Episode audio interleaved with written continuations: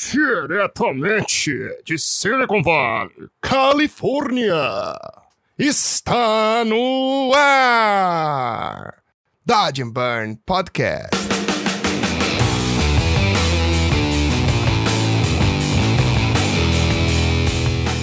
Fala galerinha, aqui quem fala é Hugo Seneviva, o seu host. Sejam bem-vindos a mais um Dodge and Burn Podcast, o seu podcast favorito semanal sobre arte e tudo que envolve nosso mercado. Lembrando para vocês que essa semana a gente tem um episódio especial com um convidado especial e toda semana a gente dá um refresh nisso e traz cada vez um convidado diferente para vocês. Então, sem mais delongas, vamos começar esse episódio. Pega o seu café, já senta aí, coloca o seu fone que esse episódio foi feito especialmente para vocês. Então, sem mais delongas, solta o som, meu DJ.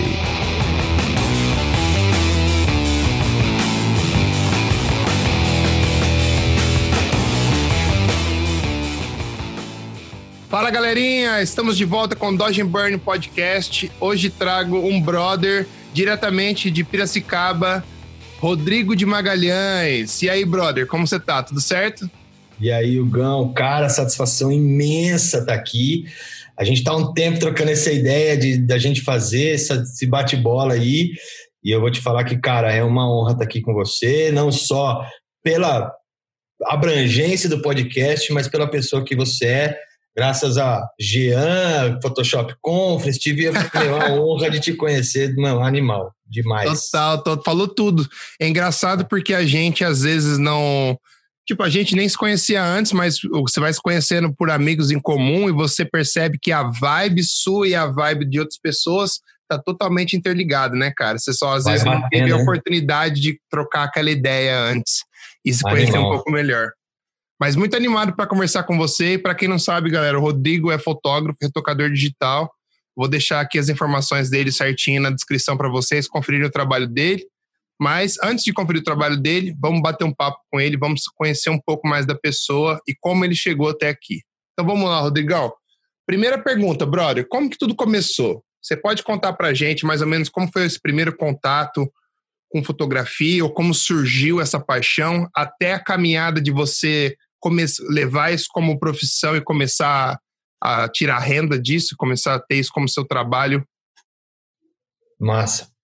Cara, é, bom, tudo começou na verdade quando um dia eu fuçando em computador, a gente sempre, né, minha família sempre foi meio ligada em tecnologia, assim, desde a época lá do TK85, depois os 286, 386, 486, enfim. E aí, um certo dia eu vi um, uma imagenzinha de uma mina com um olhinho, eu falei, que esse ícone aqui, velho? Cliquei no Photoshop, tá ligado? Photoshop 3.0.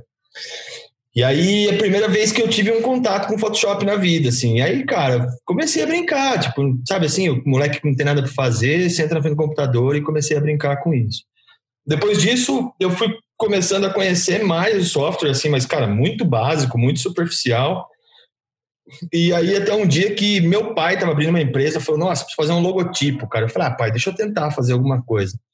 E obviamente, cara, saiu a coisa mais lixo da minha vida, assim, é uma coisa muito ruim, cara, é muito ruim mesmo, assim.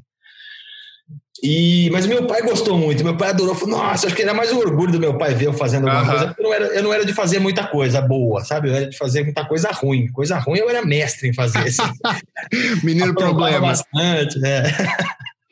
E aí, cara, nisso eu comecei a conhecer mais da ferramenta, conhecer mais do software, e aí comecei a meio que interagir com o software, mas mais voltado para a área de design, assim, muito menos uhum. com a área de fotografia.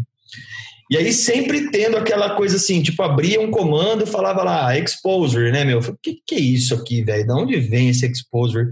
Aí foi começar a entender que isso vinha da fotografia, né? Afinal é Photoshop, né? Então uhum. tinha um sentido aquilo existir lá dentro, mas eu não fazia, não fazia ideia disso. Meu pai foi fotógrafo amador durante bastante tempo, chegou a ganhar prêmios amadores, obviamente, mas chegou a ganhar prêmios e tal.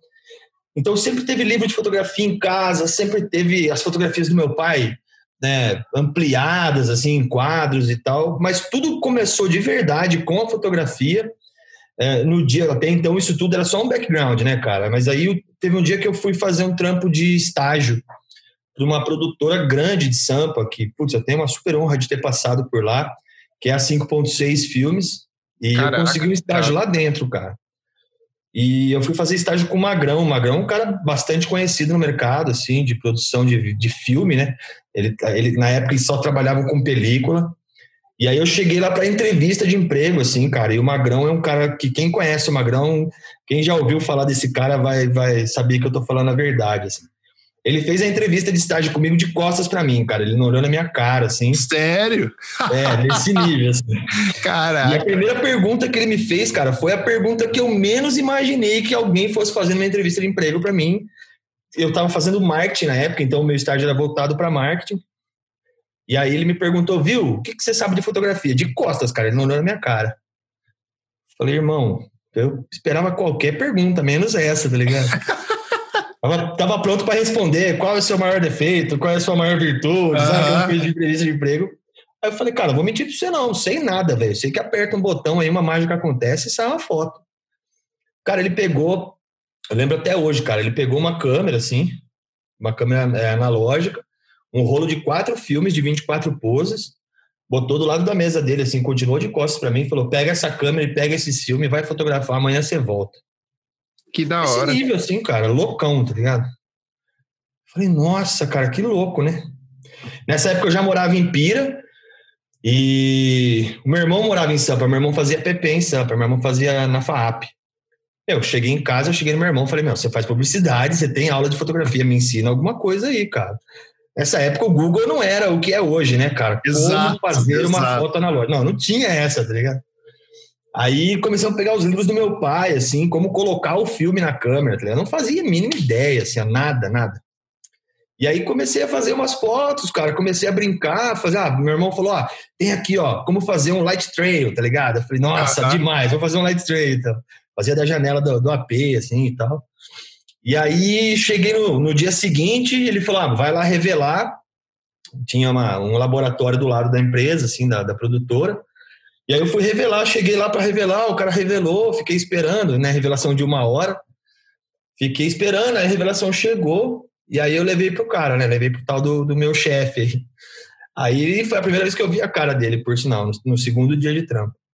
Aí ele pegou, cara, era um pacote com um monte de fotos, assim. Ele pegou as fotos, puxou a lata do lixo do lado da, da mesa dele, assim, jogou tudo no lixo. Sem abrir o pacote, velho. Ele não abriu o pacote, ele jogou tudo no lixo. Aí ele pegou mais quatro rolos de filme, deu na minha mão de novo e falou assim: vai fotografar de novo, porque isso aqui com certeza é lixo. falei, mano, que cara insano, velho. Eu já tava Caraca. com vontade de matar o cara, tá ligado? Exato. E, meu, quem conhece o Magrão sabe que ele é capaz disso mesmo, assim. Ele é doente, cara, mas é um cara que foi um dos meus melhores chefes, assim. O cara me ensinou muito. É, porque tem algumas lições nisso aí, né? Exatamente. Você veio, veio a entender depois, né? Não na pois é, hora. É, depois de 20 anos, tá ligado? E aí, cara, eu falei, ah, o cara não viu minhas fotos, eu vou fazer tudo de novo, né, velho? Só que eu já fui fazer tudo de novo muito melhor, né, velho? Porque eu já tinha aprendido, já tinha, Exato. já tava ligado, né, como fazer. E aí fiz tudo de novo, aí no, no, quarto dia, assim, de trampo, aí ele, beleza, agora vamos ver suas fotos. Aí ele começou a ver uma por uma, separar, ó, isso aqui não, isso aqui é horrível, isso aqui tá bom, ó, isso aqui você podia ter melhorado tal coisa. Aí ele me deu mais, mais quatro rolos de filme e falou: agora eu quero que você faça uma foto silhueta, quero que você faça uma subexposta, uma super exposta, quero que você vá brincando com os elementos. Aí quero foco, quero desfoque. Ah, beleza, cara. Aí fui aprendendo de foto. Aí chegou o primeiro dia de, de set de filmagem, assim, a primeira, o primeiro trampo. Aí ele começou a me explicar, falou, ó, tá vendo o filme, cara? O filme tá ali, ó, aquilo é que nem uma câmera fotográfica. Só que é um rolo gigante, aquilo vai passando a milhão ah, 24 frames por segundo, então tem que esperar a aceleração do rolo. Cara, como é que me explicou tudo, assim. Que irado. Ó, agora você vai pegar o rolo e você vai acompanhar os caras, o motorista que vai levar o filme para fazer a telecinagem, e aí depois você vai ver o processo acontecendo. E, meu, o cara me mostrou tudo, assim. Que foda. Muito foda, cara, muito foda. Aí eu entendi o que era fotografia, assim. Eu falei, nossa, meu, isso aqui, eu me, sabe assim, foi a primeira vez na vida que eu estive num lugar e que eu falei, cara, é isso que eu quero. É isso, é, me encontrei, assim. Você lembra que idade que você tinha nessa época? Desculpa te interromper. Já tinha 30, já tinha quase 30, cara. tinha uns 20, ah, não, pouco menos, uns 25 anos, cara. Legal. Foi quando você viu, quando você se encontrou, né? Você falou assim, puta, esse negócio Foi. aqui é legal.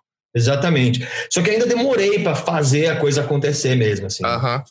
Para depois falar, não, agora eu vou trampar com foto, foi quase com. com você estava se descobrindo nesse, nesse emprego aí com o Magrão, né? Pelo que eu, pelo que eu consegui entender, ele, tava, sim, ele foi sim. meio que aquele tough love, né? O cara Exatamente. te bate, ele te mostra o caminho, mas ele faz você sofrer primeiro, ele te dá uma humilhadinha ali pra você sentir, pra você pra te botar no seu lugar ali, mas ele vai te mostrando aos poucos, né? Cara, e tinha muito disso, porque naquela época não tinha o assédio dentro da empresa, né? Não tinha essa coisa do assédio moral e tal. E tinha uma tradição dentro da empresa, dentro da 5.6 filmes, que, meu, tinha vários, vários estagiários que não aguentavam ir embora, tá ligado? Os caras não aguentavam a pressão, porque a empresa inteira fazia pressão em cima do estagiário. Todo mundo fazia pressão. E assim, os primeiros dias de trampo, quando foi rolar o primeiro set, ele falou, viu, é, vai carregar caminhão com os contra-regra lá, velho. Você vai sentar, vai carregar peso. E, meu, fui carregar refletor, fui carregar tripé, fui carregar butterfly, entendeu? Fui aprender o que, que era uma produção, na verdade. Assim. Uhum. Porque o Magrão, ele era diretor de produção. Então eu fui ah, trabalhar com ele. Então ele sabia de tudo que estava rolando, né? É, exatamente, cara. E ele é um cara velhão de mercado, assim, um cara que manja muito. Ah, legal. Tem vários filmes premiados e tal. E aí a empresa inteira, você vai ter que fazer depois uma edição aí. A empresa inteira me chamava de cu.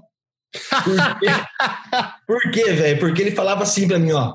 Você vai andar colado em mim que nem meu cu, velho. Você não vai sair de perto de mim nunca. Tá e aí, cara, todo mundo da empresa inteira chamava os estagiários de cu, tá ligado? Então todo estagiário que entrava lá já entrava tomando na cabeça. Os caras não aguentavam, velho. Pegavam uns caras mais, mais, sei lá, mais sensível emocionalmente, exato, exato. tá ligado? Você vai carregar caminhão e vai ser chamado de cu pela empresa inteira te zoando, velho. É, se o cara não for bom, ele não aguenta, né? Exato. Enfim, cara, e aí foi a primeira vez que eu tive um contato com a foto, assim, e fui entender. Até um dia que ele me, me deu uma câmera na mão e falou, viu, você vai fazer um making off da produção. Então você vai registrar tudo que a produção está fazendo. Me deu uma câmera analógica na mão, cara, e eu tinha que seguir todos os passos da produção e fazer registro disso, de foto. Enfim, aí fui trampando e tal. E aí, cara, o, o, o mundo do adulto me chamou de volta para Piracicaba. Eu tive que abandonar tudo lá e voltar para Pira e tal. E aí fui trabalhar com gerente, como gerente de empresa de indústria, cara. Fui fazer outras coisas, assim. Até o dia que eu me vi sentado numa mesa, velho, com nota fiscal de monte, com sistema de dose aberto na minha frente.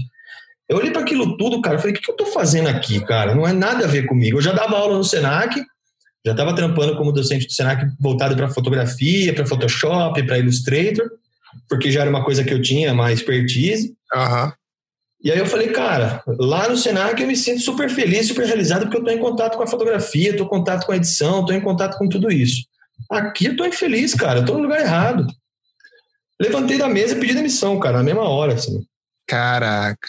E os caras, mas cara, o que, que tá acontecendo? Você ficou louco, você tem tudo a empresa na mão. Se você for embora hoje, eu não sei o que eu faço amanhã. Não, cara, vou embora, vou embora, vou embora, vou embora.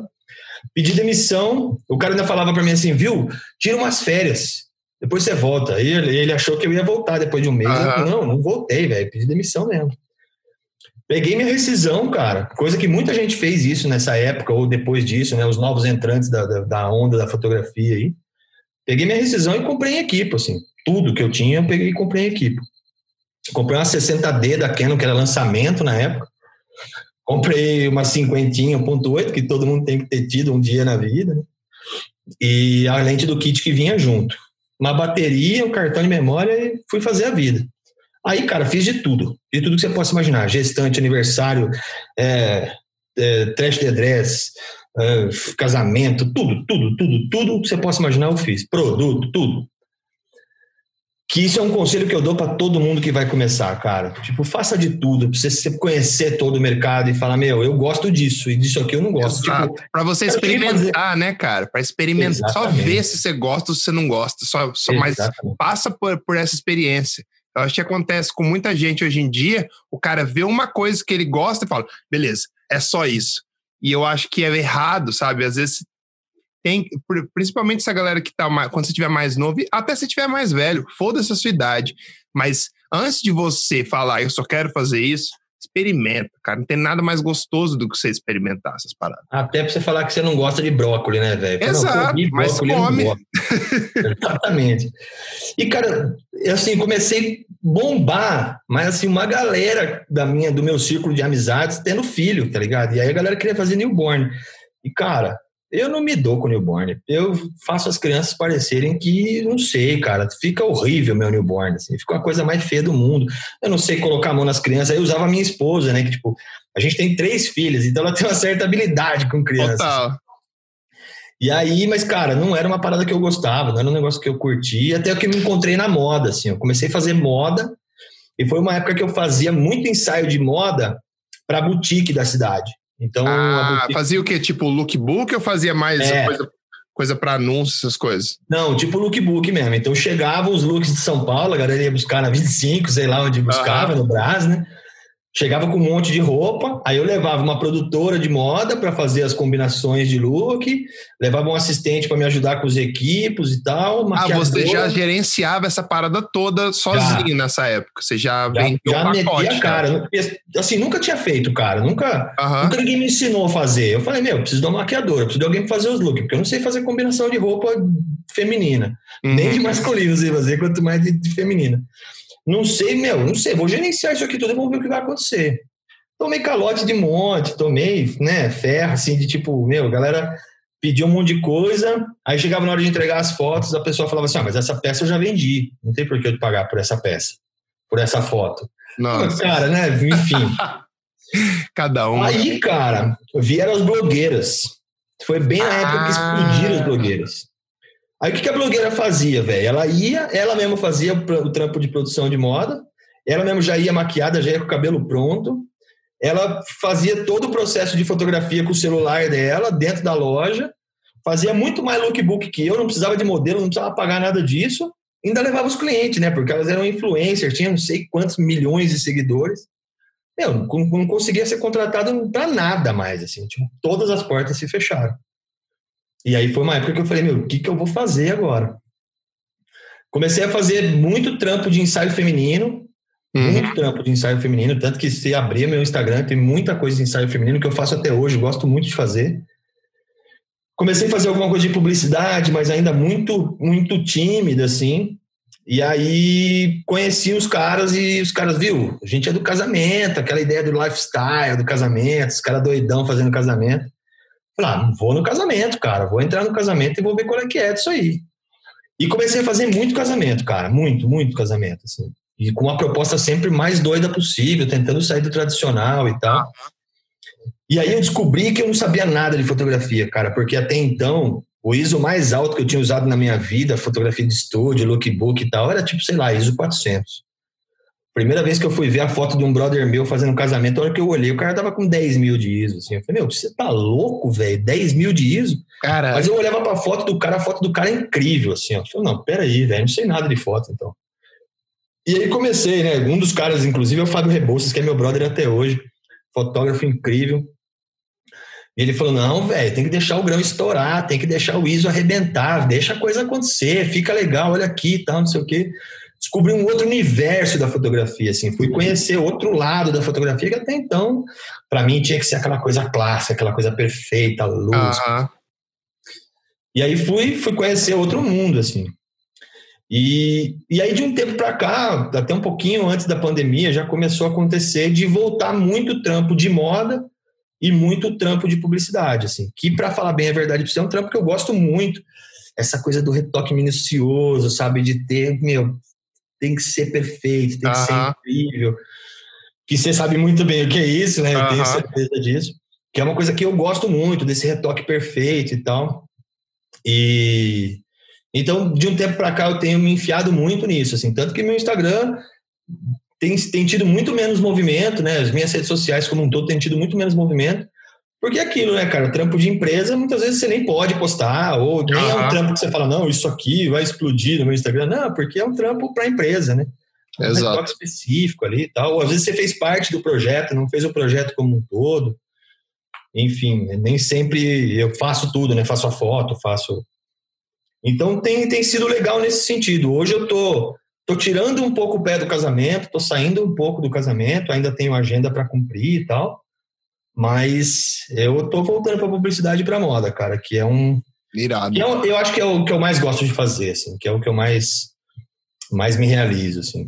Irado. A publicidade é legal porque é meio que uma. Você nunca sabe o que você vai receber, né? Você, vai, você tem que meio que estar tá preparado para tudo. Eu acho que essa essa versatilidade também, o lance da, de você não saber qual que vai ser o, o próximo job, é uma coisa muito interessante para a gente que é artista, porque a gente gosta do desafio, né? A gente é uma coisa que você sempre, vamos supor, você sempre tem um problema para resolver na publicidade. É. Parece que é um pouco mais de problema. Lógico, quando você tem um pouco mais de tempo, você ainda pode programar tudo um pouquinho mais com calma, mas geralmente você dá aquele frio na barriga, né? Você fala assim, uh, beleza, tem um job aqui para resolver agora. Eu acho que é. é uma das coisas que eu mais gosto da publicidade, é esse lance do desafio e, tipo, você tem que tem que fazer acontecer, tá ligado? Às Exatamente. Vezes, às vezes você nem sabe como você vai faz, fazer para chegar no resultado final, mas você sabe que você vai colocar o tempo e você vai se dedicar ali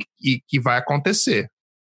E uma coisa que é muito louca, Hugão, não sei se isso acontece com você, cara, mas assim, é, dentro do meu do meu trampo, eu assino, né? O meu, meu tagline é Creative Work, tá ligado? E aí, o que acontece? Chega um trampo de brinco para mim. Aí eu começo a ver referência de brinco, eu falo, cara, eu não vou fazer isso. Eu quero fazer um negócio mais foda, eu quero fazer um negócio mais, mais criativo, eu quero sair disso, tá ligado? Porque você olha, todo mundo faz igual, cara. Falo, não, cara, eu quero fazer um lance mais doido, assim. Há um tempo atrás eu peguei um trampo, cara, que. É, eu não tenho a mínima vergonha de falar isso, cara, porque acho que isso é super, super interessante e, inclusive, indico que pessoas façam isso, mesmo os caras mais velhos de mercado aí eu fui pedir ajuda para brother, assim. Falei, cara, me ensina a fazer uma luz louca aí, eu quero fazer uma luz diferente, eu tô sempre fazendo a mesma luz, tô naquela zona de conforto, tô fazendo sempre aquele bonitinho, porque eu sei que ali eu não vou errar. Mas, Exato. cara, eu quero fazer uma luz doida, me ensina a fazer uma luz doida. Fui lá bater na porta do Léo Luz, fala, Léozão, me ajuda, cara, eu quero uma luz doida, eu não quero essa luz que eu tô fazendo, porque essa luz que eu tô fazendo todo mundo faz.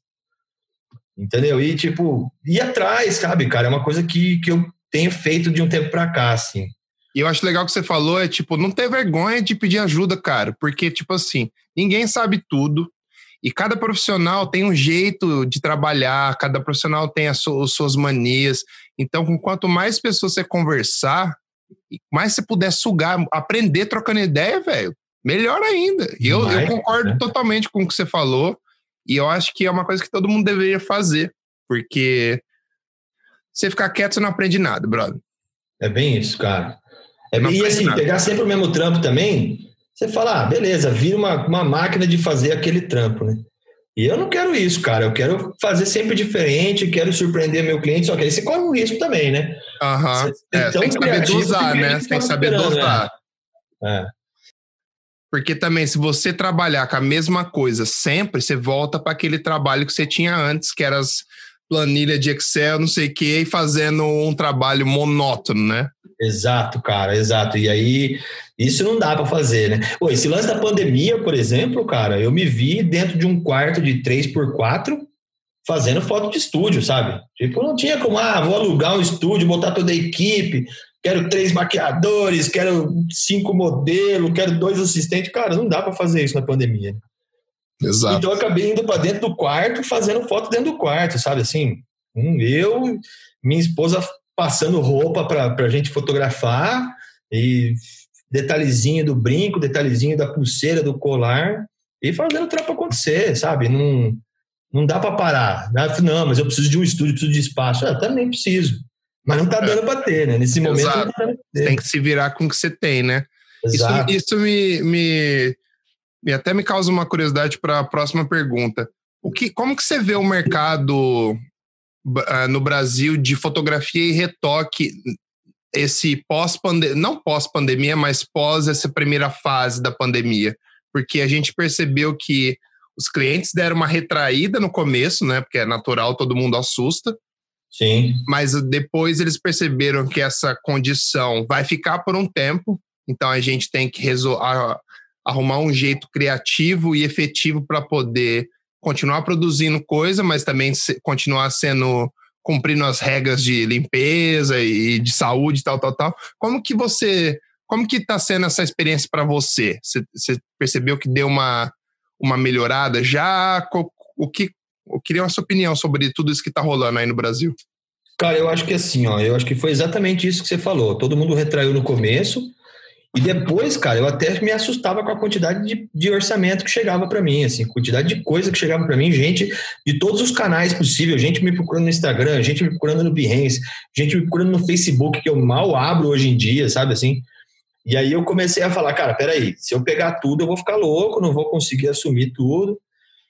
E, enfim, vamos tentar segurar um pouco. É, foi, foi um momento importante para mim, cara, porque eu estava buscando um posicionamento diferente de Rodrigo de Magalhães como empresa, assim. Eu estava uhum. em busca disso há algum tempo já. Então eu queria conseguir elevar um pouco o nível dos meus clientes, não no sentido de tamanho, mas no sentido de qualidade de trabalho mesmo. Uhum. Então, é, muitas vezes é o cara que me traz é, um trampo até que razoavelmente barato, mas ele sempre me traz um trampo. Ou então um cara que conhece o valor agregado do meu trabalho, então ele não reclama em pagar um pouquinho mais do que ele tem com um concorrente meu, por exemplo, porque ele sabe que eu não vou dar dor de cabeça, que eu vou entregar, que eu vou cumprir o prazo, que eu vou entregar aquilo que ele precisa e tudo mais. Então eu comecei a dar uma certa selecionada. Mas o mercado de fotografia é um mercado saturado, assim como o mercado de retoque é um mercado saturado. E a gente tem, acho que, níveis aí, né? Uhum. Eu costumo dizer que eu, que eu encaro o mercado como uma praia, cara. Então, quando a gente está na areia, a gente está fora do mercado, ah. E a gente olha para dentro do mar e fala, cara, tem onda ali, tem uma galera que tá com uma boia, né? Aí você fala, vou entrar. Aí você toma uma onda na cabeça, toma duas, toma três, você consegue dar aquela levantada, até o momento que você passa a arrebentação. Você passou a arrebentação, você tá lá no fundo, você fala, cara, mas eu preciso dar um jeito de ficar aqui. Aí você consegue uma boia, consegue um pedaço de isopor, consegue uma prancha, aí de repente passa um cara com um iate, tá ligado? Aí você fala, opa, esse cara tá bem melhor que eu, né, cara? Esse uhum. cara tá bem mais estruturado que eu. E aí você vai lá, consegue comprar um jet ski, consegue ficar um pouquinho melhor, e assim por diante. Então eu encaro o mercado muito como isso, assim, mas todo mundo tem a onda na cabeça, todo mundo, bem ou mal, tem uma estrutura maior, uma estrutura menor, mas segurar um iate flutuando também não é fácil, né? Então, pois é, você, você imagina o custo de um cara desse, um custo é, para só manter funcionando pois uma, é. Um uma iate, empresa. Né? Exato, porque por exemplo eu falo com, com amigos meus que tem empresa, tem estúdio que tem 50 funcionários. Eu falei assim, e agora? Ele falou, cara, deu uma assustada, mas conseguimos manter, mas é difícil quando você tem um, um gasto muito maior mensal, você tem que ter volume de trampo, você tem que ter dinheiro girando. Exatamente. Isso também pode causar problema. Eu já conversei com várias pessoas, o cara falou assim, cara, tive que fechar a empresa porque a gente estava com 100 funcionários e eu, a gente estava trabalhando igual louco para pagar as contas, para continuar aberto só, basicamente, tá ligado? Aí você não consegue escolher mais job, você fica refém de jobs, tem que fazer tudo que vem.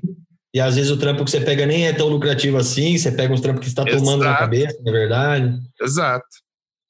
Enfim, cara, no fim das contas, é, é, eu acho que tá meio nessa, assim. A gente tá meio que o mar tá balançando, mas alguém tá surfando uma onda, entendeu? Alguém tá, tá conseguindo trocar o barquinho por, um, por uma lanchinha, e assim acho que a gente tá indo. Eu acho que a gente tá num momento muito bom. É, eu, pelo menos, tenho sentido isso. Acho que agora a coisa está estabilizando de novo, passou um pouco a loucura aí, o furor dos, dos nossos clientes. E, mas eu consegui conquistar muito cliente novo, então, de certa forma, isso foi muito bom assim, para a empresa. Irado. É, um cara que me que abriu muitos olhos, assim, acho que ele nem, nem faz muita ideia disso, mas é um cara que nas conversas, eu converso muito com ele, é o Jean, cara, que... O Jean é um Campos? Que, é, o Jean Campos. Que ele é um cara que tem essa pegada de, cara, preciso fazer um trampo, tem funcionário, eu vou contratar o, o, o Hugão que está lá na Califórnia, Hugão, preciso fazer esse trampo. Você pega o retoque? Pego. Ah, mas preciso de um cara do 3D. Eu vou pegar o cara que está lá em Londres. E vai gerenciando essa equipe mesmo de longe, né? Uhum. Então, de certa forma, hoje eu tenho feito muito isso também. Assim. Foi algumas dicas que eu fui pegando com o Jean. Que eu falei, cara, eu não preciso contratar um cara para estar tá dentro do meu estúdio, né? Não, jamais. Freela, né? Então, hoje eu, hoje eu contrato freela até de assistente, cara. Então, você, é, você, paga, de... você paga o que? Por hora? Paga diária, né? Faz por diária? Paga diária, é meia diária ou uma diária inteira, dependendo do trampo. Fecha uma diária, fecha diária de meia diária. A galera lá da Apple é assim, os, da, porque tem os fotógrafos, tem o que? Quatro fotógrafos, dos quatro fotógrafos, três são funcionários da empresa mesmo, e o resto é, é, é, é que eles chamam contractor, né? Que é tipo contratante. Que eu também faço parte desse grupo. E, a, e essa galera, eles falam por diária também. A gente, eu, eu, a gente, os retocadores, tem dois tipos de contrato. Uns já são full time, que é o que eu tô, e os outros são que eles falam que vai renovando a cada, cada mês, dependendo do volume. É, isso também a gente faz com a stylist, que também vai lá para ajudar. Então é bem comum aqui também, viu, cara? Isso, eu acho que isso vai ajudar bastante, porque, por exemplo, você não precisa que as empresas estão percebendo com esse tempo de pandemia. Você não precisa ter uma estrutura grande mais, porque você pode ter galera trabalhando remoto. Sim. E você pode gerenciar tudo, por exemplo, trabalhando de casa. Isso abre um mar de possibilidades para você. Você pode trabalhar com muito mais pessoas diferentes. Você não pode, não precisa ficar preso a talvez aquela pessoa que você conhece que sempre faz o trabalho contigo. Então eu acho que é um tempo de oportunidade, para falar a verdade, porque ao mesmo tempo, lógico que tá, tá ruim, tá, mas para ficar, para continuar ruim, é você não fazer nada. Você vai fazer, se você quiser sair daí, você tem que correr atrás, brother. Exato, cara. E assim, ó, vamos pensar uma coisa, que sempre foi um sonho meu, cara, ter um estúdio. Na verdade, eu ainda quero ter um estúdio, mas mais por uma questão de, tipo, poder dar aula no estúdio, uhum. poder trazer uns alunos, poder fazer uma, uma parada diferente. Mas assim, ó, ter um estúdio hoje, cara, num lugar legal na cidade, que você possa ter um, né, uma, um negócio bacana, você vai gastar uma grana. E você vai ter que trampar para pagar isso aí, vai ter que fazer o negócio girar. Aí chega uma, uma proposta, por exemplo, de trampo do Gianzão lá pro Rock in Rio. Aí eu falo pro Jean, vem para São Paulo, vem aqui para Piracicaba, vamos contratar as modelos. Não, não, eu vou pro Rio, velho. Eu vou pro Rio e pego um estúdio lá. Exato. Porque se tem uma coisa que tem no Rio de Janeiro é estúdio, velho. Exato. Estúdio do jeito que eu quiser, do tamanho que eu quiser, entendeu? Exato. Então, cara, vamos fazer um trampo, vamos fazer um trampo Rock in Rio? Vamos. Vamos para lá então, vou fazer lá dentro do Rock in Rio, se for o caso. Monta um fundo infinito lá e faço lá dentro do, do, do stage dos caras, tá ligado? Eu não preciso mais dessa ideia. Então, eu acho que a gente está passando por uma parada, cara, que o, o humano, o profissional em si, está sendo mais valioso, assim, sabe? Eu vou fechar com o Hugo porque é o Hugo. Aham. Independente de onde ele esteja. Eu vou fazer o trampo com ele, tá lá na Califórnia, vou fazer o trampo com ele lá. Porque eu quero o trampo do Hugo. Uhum. Isso é uma coisa que acho que a gente esperou muito no mercado, né? Porque quantas vezes você foi colocado no mesmo balaio de vários outros caras sem as pessoas perceberem o seu diferencial, por exemplo, uhum. ao menos experimentar o seu diferencial.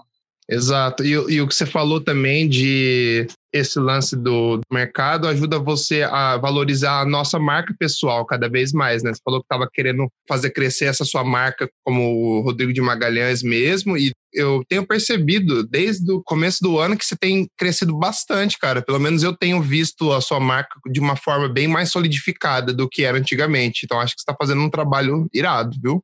Pô, que massa, fico feliz em ouvir isso, cara, de verdade, porque é, é um trampo, cara, é, não, não, é fácil, não. E assim, é, fazer a coisa acontecer da maneira que tem que ser, muitas vezes, cara, é muito investimento também, né? Tipo, é, é, grana que investe, é treinamento que você faz aqui e faz ali, é gerir tudo isso, né, cara? Grana e nota fiscal, que, cara, todo mundo, todo artista sonha um dia não ter que fazer isso, né, cara? Não ter que emitir uma nota fiscal. Não tem coisa mais chata do que entrar no sistema com emissão de nota fiscal. É muito chato isso, cara. Eu, é. pelo menos, toda vez que tenho que fazer isso, nossa, é um martírio. Mas não tem jeito, cara. Isso é empresa, né? Isso é, é gerenciar. Mas é melhor estar tá trabalhando para você em algo que você acredita que você, mesmo que você estiver ralando para caralho, mas é algo seu, tá ligado? É algo Verdade. que você tá fazendo pro futuro. Quem sabe para talvez os seus filhos possam aproveitar disso, ou se alguém quiser seguir a mesma carreira que você, sabe? Então eu acho que tá no caminho certo, cara. Muito bom, obrigado, cara.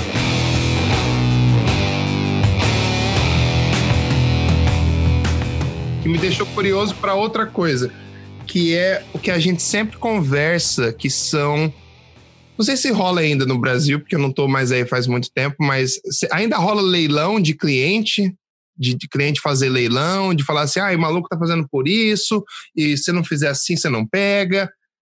Se isso tá rolando ainda, e tipo, como, como que isso te afeta? Como que você, como que você lida com isso? Porque é, porque é uma coisa chata, né? Não, Vamos demais. começar a resposta falando que é uma coisa chata. Eu só queria saber como que você navega disso para ainda conseguir fazer as paradas e ainda ter o tesão de fazer, mesmo lidando com, às vezes, um cliente que não entende vamos supor que um cliente que não tem entendimento da nossa profissão suficiente para poder valorizar o que a gente faz. Exato. Cara, eu tenho dois outros caras que me ajudaram muito nessa questão, porque quando eu falei para você da minha, da minha, de forçar o lance do posicionamento da minha marca, tem muito a ver com isso. Assim, eu estava cansado de passar por leilão e de fazer o trampo do cara me falar qual era o preço do trampo, né? Não, meu trabalho quem põe preço nele sou eu. Você paga se você quiser. Né? Isso é um contrato que a gente está fazendo aqui. E aí, dois caras que me ajudaram muito nisso. Um deles é o Ale, cara, que é um cara que tem essa expertise nata, né? O cara nasceu com essa, com essa habilidade, o cara é incrível. O cara sentido. que tem, se bobear, um dos caras que tem mais experiência no Brasil com isso, né? Que foi um é. cara que.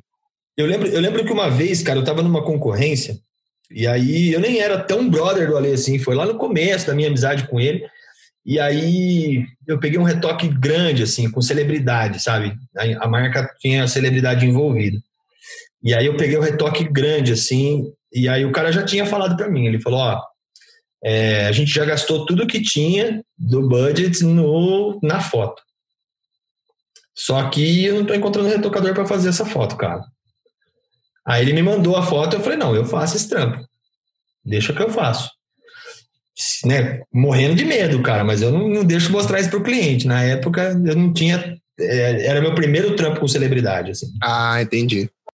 E aí eu fiz um cálculo na minha cabeça, falei, cara, acho que é mais ou menos isso, pensei no valor por hora, e aí mandei pro Ale, assim, Ale, ó, o trampo é esse, esse, esse, mais ou menos assim, estou fazendo esse preço, o que, que você acha? Ele falou, cara, perfeito, acho que esse é o valor de mercado ideal mesmo. Mandei, a hora que eu mandei e voltou, o cara falou, você é louco, eu estou pagando tipo 3% do valor que você está me propondo aí para o outro retocador. Eu falei, cara, fica com ele esse posicionamento que eu mudei, essa chave que eu mudei. E o outro cara que me ajudou muito nisso é o Matheus Loreto, que é o cara da Soul Branding. Ah, tô ligado. Matheus, cara, ele é um cara que tem muito esse posicionamento. Assim. E ele falou, Rodrigão, enquanto você abrir as pernas, você não vai conseguir atingir o mercado que você está querendo, cara. Isso é verdade. E, e nossa, Gão, é impressionante, cara. Foi eu botar isso na minha cabeça, a chave virou as coisas começaram a acontecer diferente. De cliente me ligar e falar assim, tá, então a gente vai pagar à vista, como que a gente pode fazer? Eu te passo minha conta e você faz a transferência. É assim que a gente pode fazer. não, mas não tem desconto? Não, cara, você já me pediu o valor, o valor é esse. E o Matheus me, me ensinou uma coisa que, que eu levo isso para sempre, cara. Ele falou assim, cara, se eu te der desconto para cobrir uma oferta que você está tendo aí, das duas, uma, ou eu estou te roubando, ou eu estou sendo mentiroso. Aí eu falei, nossa, Matheus, como assim? Ele falou, cara, se eu estou te roubando, é porque eu estava cobrando a mais do que o meu serviço. Exato, exato. Né? E se eu estou sendo mentiroso, é porque eu estou dizendo para você que eu vou entregar a mesma coisa pela metade do preço. É mentira, eu não vou entregar a mesma coisa, eu vou entregar tá, menos. Você, tá, você meio que se auto se sabota, né, também, dessa pois forma. Pois é, cara. E aí eu entendi isso, cara. E aí o dia que eu entendi isso, as coisas mudaram, assim. Então o cliente me liga e fala, ó, oh, tem um concorrente aqui, hein? Falar, e aí, você já decidiu com quem que você vai fazer? Esse tipo de coisa não me intimida mais. Ah, mas você vai ficar sem o trampo. Cara, às vezes é melhor. Não era para ser, é. É, às vezes é melhor não ter esse trampo do que ficar louco depois e chegar no meio do trampo, coisa que já deve ter acontecido com você, e falar assim: Meu, eu tô no meio do trampo e não tá valendo a pena isso aqui, cara. Nossa, já aconteceu de eu me arrepender nas primeiras duas horas do trabalho. É, é bem isso, meu. Por que, que eu peguei esse trampo? Agora eu tô aqui enfiado aqui e meu, não valia a pena. Nossa, já fiz muito isso, de tentar. Ai, bom, a oportunidade é boa, não sei o que, não sei o que, ai, não sei o que. Alguns dão certo, mas várias, várias não dão certo, você acaba passando, tão, passando tanto nervoso, cara, é foda. Mas isso é, aprende. Tem, tem aquele, aquele, uma coisa que também o Matheus me ensinou, assim, do tipo. É, quando você, você tá no meio do trampo, assim, você fala, meu, não tá valendo a pena isso, cara. Você tinha que ter visto isso antes. Não é agora, no meio do trampo, que você tem que pensar nisso, né? Não... Você tinha que saber ter analisado antes, né? é. ter previsto isso. Mas isso também só vem com experiência, né, cara? É difícil ter alguém te guiando, ou que nem teve essa galera te dando as dicas e te ajudando. Às vezes você tá tão envolvido no processo que você não consegue sair e, e ver de fora. Exatamente. Eu, eu tenho um negócio que eu até, na minha última palestra do Photoshop Conference, eu falei disso. Que eu criei um conselho na minha empresa. Só que, cara, minha empresa é a empresa do eu sozinho, né? Tipo, só eu e eu. Só tem mais gente na minha empresa quando eu contrato os filhos para trabalhar comigo. Se não, sou sozinho e não tem essa, né? Mas como que é esse conselho, cara? Eu tenho um grupo de amigos, Matheus Loreto, Jean, Ale, Gão, que são os caras que eu eu, eu vou atrás desses caras para pedir opinião sobre algum assunto, seja um assunto administrativo, seja uhum. um assunto de posicionamento de mercado, seja um assunto de posicionamento artístico, seja um assunto de, viu, veja o meu retoque se tá bom, se não tá bom. E aí esse meu conselho me retorna as informações. Esse meu conselho é gabaritado no mercado, esse meu conselho sabe o que estão falando. E a partir daí, cara, eu analiso que todo mundo. O grande lance, a dificuldade é ouvir. Porque muitas vezes o retorno é meu. O que, que você está fazendo, velho? O que, que ah. essa merda que você está fazendo? Né? Como eu ouvi há pouco tempo atrás de um brother que falou: Meu, olha, olha o que você está fazendo aí. Você não está percebendo o que você está tomando na cabeça? Eu falei: Putz, verdade. Eu estava tentando vislumbrar uma oportunidade que nem mesmo o cliente me, me proporcionou, uhum. achando que isso ia acontecer, mas não ia acontecer. Né? Então, assim, eu criei o meu conselho, cara. E o seu conselho não precisa nem saber que ele é seu conselho. Exato. Não, eu nunca nomeei o meu conselho e falar, ah, você faz parte do meu conselho. Não, não. Eu só simplesmente mando a pergunta e a resposta vem. Porque os caras são meus brothers acima de tudo. E, e cara, tem dado muito certo essa história do conselho, essa história da, do, da minha junta de profissionais, aonde eu peço opinião para os caras e os caras me dão. Falou, ó, oh, velho, você tá viajando, ó, aqui tá indo bem, aqui não tá indo bem, aqui tá zoado, enfim. Tem sido muito bom isso, cara. Tem sido bem legal. Que massa. Massa. Quanto tempo você teve que se dedicar na fotografia e no retoque até você sentir seguro para entrar no mercado e falar assim, beleza, agora vamos para cima nessa galera aí? Cara, eu vou te falar que talvez eu tenha sido um pouco irresponsável nessa questão, assim, que eu fui me enfiando e pegando os trampos e falando, meu, não sei o que eu vou fazer com isso aqui, mas eu vou dar um jeito. Eu vou, vou encarar de brabo isso aqui e vou resolver. E, enfim, eu já fiz é. algumas coisas assim também. Então não é. se sinta mal, não. Que também tem um pouco.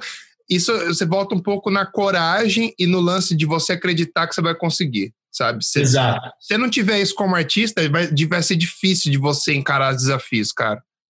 Cara, a primeira vez que o Ale me convidou para palestrar no Photoshop Conference, acho que eu estou no quinto ou sexto ano consecutivo. O primeiro convite que ele me fez, cara, eu nunca tinha encarado uma turma, 700 pessoas na plateia, nunca tinha encarado. Aí ele falou: tudo bem para você? Eu vou falar: não, é, como se vira. Bem, cara. Eu vou me virar até lá para resolver isso aí. Lógico como, que tudo bem. Como que foi? Como que foi a, a, experiência? Você se preparou? Você decorou tudo certinho? Ou chegou lá e mandou um freestyle? Como que foi essa primeira apresentação, assim? Esse primeiro cara, choque? É, eu Deve tinha... ser um choque, né? É, não, Quando você total, chega no auditório lá. Total, é.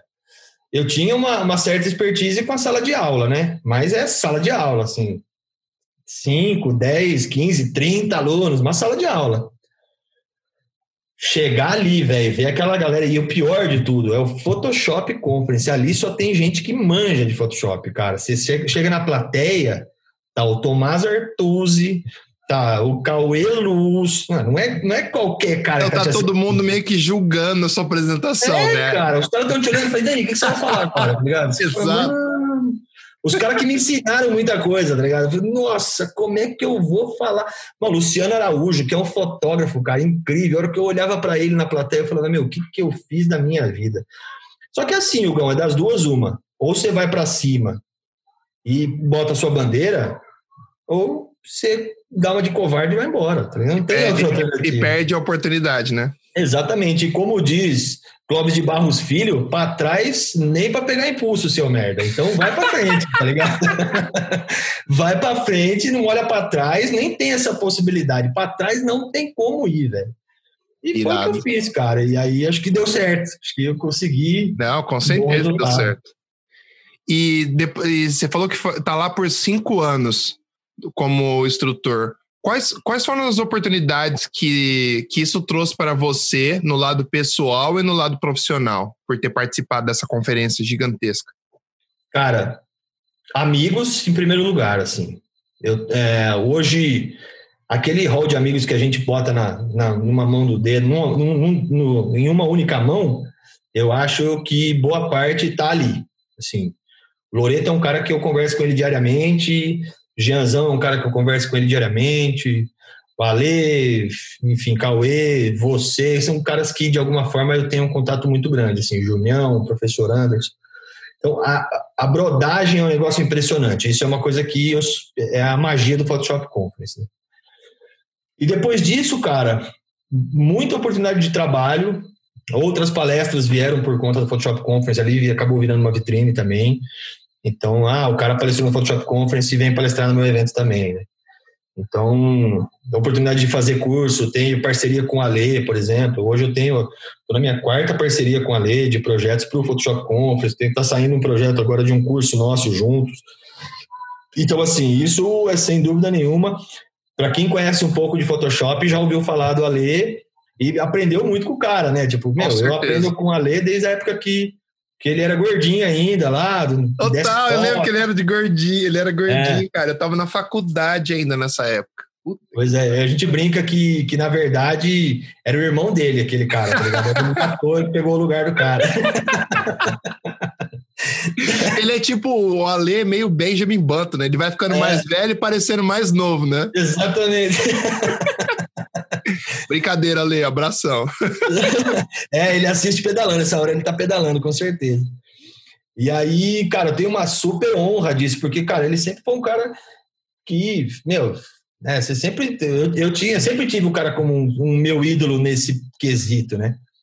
E, eu lembro, cara, que é, eu conheci o Ale, ele fazia o Photoshop. Então, ah. o Photoshop nada mais é do que um evento que ele fazia em várias cidades para divulgar o Photoshop Conference. E network, né? Basicamente network com o Open Exatamente. Bar ali para intensificar as conversas. É. Que era, na verdade, o que, o que faz o papel das lives hoje, né, cara? Só total. que era físico, presencial total, assim. E aí eu fui, fui convidado para um Photoshop desse, e aí eu meu, eu olhei pro cara e falei, cara, que massa esse cara, do jeito que ele dá aula, do jeito que ele explica as coisas e tal. E aí eu tinha um projeto de fazer um evento de fotografia em Pira. Ah, que da hora. Pois é. E aí eu cheguei nele, liguei para a empresa dele, cara. Na época que eu, que eu fui no Photoshop, ele me deu um cartão. Eu liguei na empresa dele e falei, Ale, não, a gente não se conhece, a gente se viu lá no Photoshop aquela vez e tal. Mas eu queria trocar uma ideia, tem uns projetos aí, eu queria sentar com você. Ele falou, quando você pode? Amanhã, depois? Como assim, cara? Amanhã ou depois você vai me atender? Mas lógico, por que não? Você não tá me pedindo para vir aqui pra gente fazer uma reunião? Ó, meu endereço é tal, vem tal dia então. Falei, ah, beleza, né? Fui lá, cheguei na empresa dele. Ele falou, e daí, o que, que você quer fazer? Eu falei, não, quero fazer um evento assim, assim, assim, assim, assim, assim, e quero roubar a sua ideia do Photoshop. Ele falou, claro, cara, vamos fazer. E aí eu fiz o Photopocket. O Photopocket era um, era um Photoshop que onde eu trazia um palestrante e palestrava junto com esse cara. Né? Se o cara falava de foto, na minha palestra eu falava de edição. Se o cara falava de edição, na minha palestra eu falava de foto. Que e foi o primeiro projeto com a Lê, assim. E aí, do, Photo, do Photopocket virou Photoconference, que eu fiz uma única edição. E aí não tive fôlego é, para conseguir abraçar tudo, mas foi um evento que foi muito massa, assim. Trouxe, meu, Márcio Scavone, trouxe André Mansano, trouxe Galera, galera da foto da, da atualidade, assim, daquela época, né? O Scavone não é da atualidade, mas é um cara que está aí até hoje trabalhando e tal. E foi muito massa o evento, assim, foi bem legal. E aí eu falei, meu, não, não vou continuar com o evento, porque ou eu trabalho fazendo as minhas coisas, ou eu boto a cara no evento. Né? Então, eu poderia ter escolhido ficar no evento e tocar o evento, mas ainda tenho uma, uma vontadezinha de fazer o, continuar o evento, assim, mas foi foi bem legal, cara, foi bem bacana. Irado. E Ademir deu todos os caminhos das pedras, assim, falou, meu, aqui você não faz isso, aqui você faz assim, aqui cuidado com isso, aqui vai acontecer tal coisa, e tudo que ele falou aconteceu, e foi perfeito, assim. Irado. Sabe uma diferença que eu senti quando eu conheci vocês e comecei a trocar ideia? Foi uma coisa que, que eu nunca tinha tido experiência antes, que era, tipo, a galera se ajuda E o lance de ego e inveja simplesmente não existe, tá ligado? Bem, Isso foi uma das coisas que me chamou mais atenção quando eu comecei a conversar com eles e também o grau de humildade. Eu falei assim, caralho, eu achei que eu era humilde, mas os caras aqui tão foda. É. E isso é uma coisa é contagiante, cara. É uma coisa que você se sente mais à vontade para trocar ideia, você percebe a intenção da pessoa quando está conversando com ela. Você sabe que a pessoa não quer tirar vantagem de você em momento algum. A pessoa só quer te ajudar, tá ligado? Sim. Só ajudar. E isso, isso deu um choque na minha cabeça, porque sempre que eu tive alguma parceria antes, alguma coisa, era sempre uma coisa meio que no interesse, sabe? Você sabe, me dá isso, eu te dou isso. Você me dá isso, eu te dou isso. E com, com essa galera eu percebi que era uma coisa mais assim, ah, você quer estar tá aqui, ó. Se precisar de mim, você me avisa. E, Exatamente, cara. E é isso, saca? E eu já tentei ter, ter isso com outra galera, assim, sabe? Já tem, eu tive um coletivo com os caras, um coletivo de fotógrafos, eram cinco fotógrafos. E, cara, a gente fez um barulho muito grande no mercado na época, assim, principalmente no mercado de fotografia, ensaios e tal. Mas o que destruiu o grupo foi o ego, sabe? Assim, a galera, ah, não, mas quem trouxe mais gente fui eu quem fez mais pelo projeto fui eu. E aí destruiu, né? Não, não teve como segurar tudo isso. E o cara, em vez de olhar para o projeto, olha para si mesmo, né? Em vez de ele olhar que essa é uma empresa que a gente está fazendo junto, o cara fala assim: não, como que eu vou ganhar mais que esses caras aqui? Como que eu consigo puxar um pouquinho mais desse, desse tanto para mim? E lá não tem isso, cara. Lá é um negócio impressionante, assim. A galera é, é brother mesmo, assim. Se eu abrir o grupo do, do, do Photoshop Conference agora e falar, meu, meu Photoshop tá travando. Velho, vai ter uns 4, 5 caras querendo ajudar. Não, peraí, vamos atualizar não sei o quê. Não, veja tal coisa, faça por aqui, faça por ali. Não, também já tive esse problema.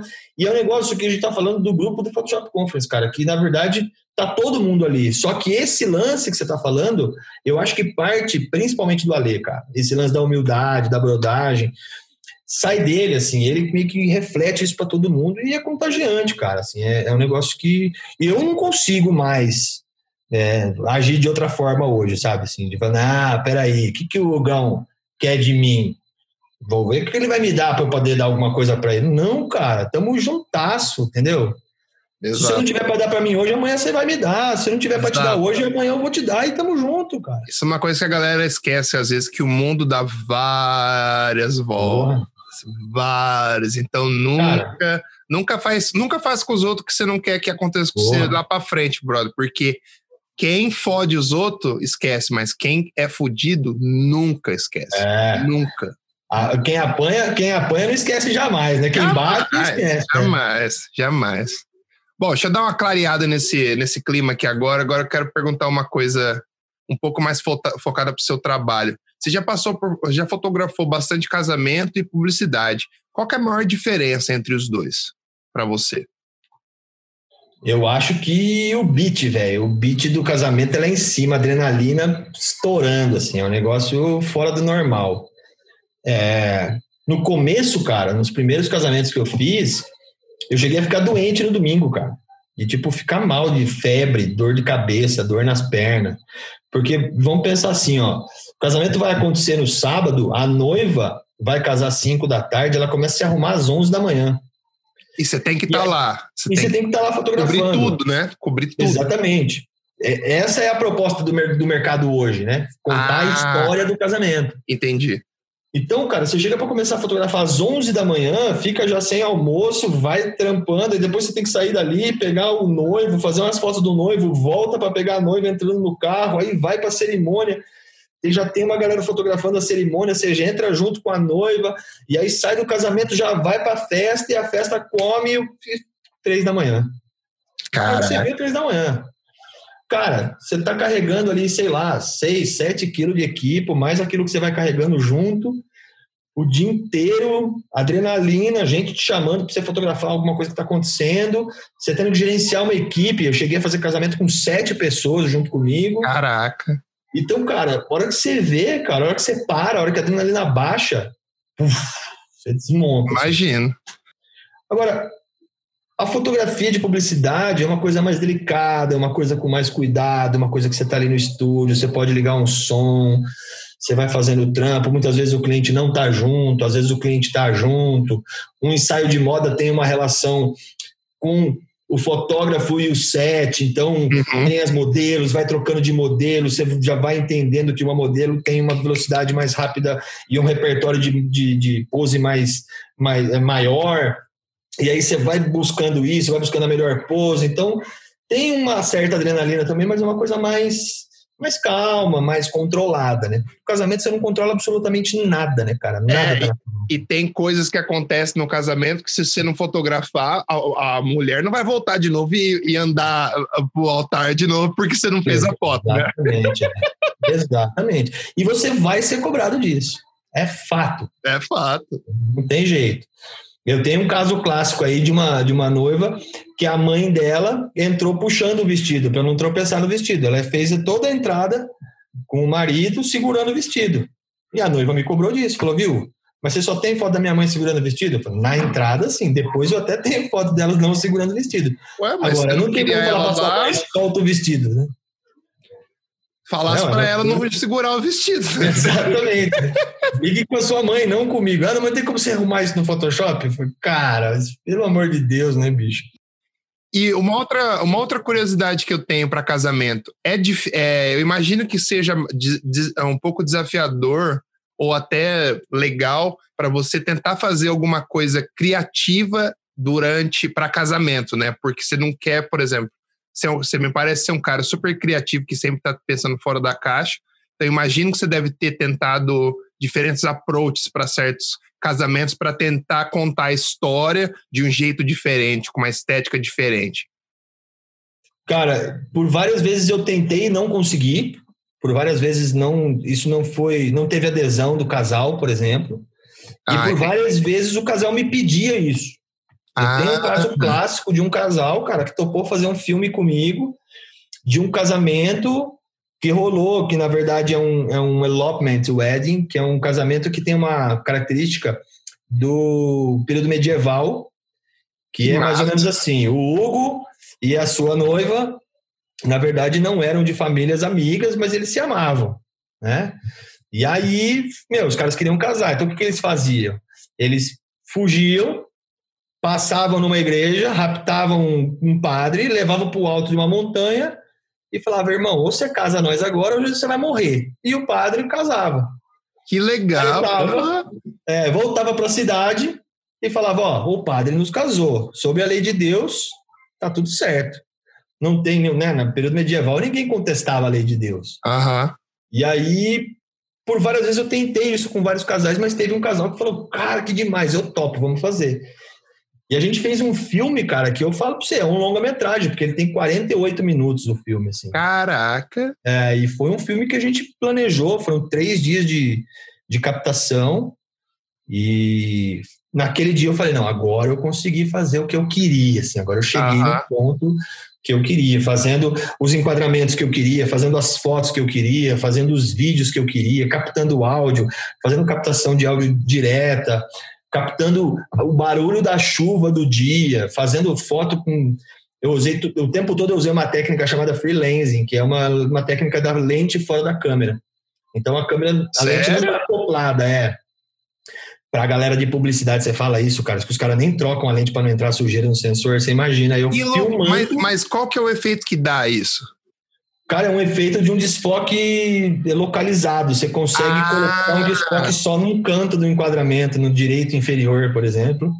Caralho. Uma foto doida, assim, mas doida.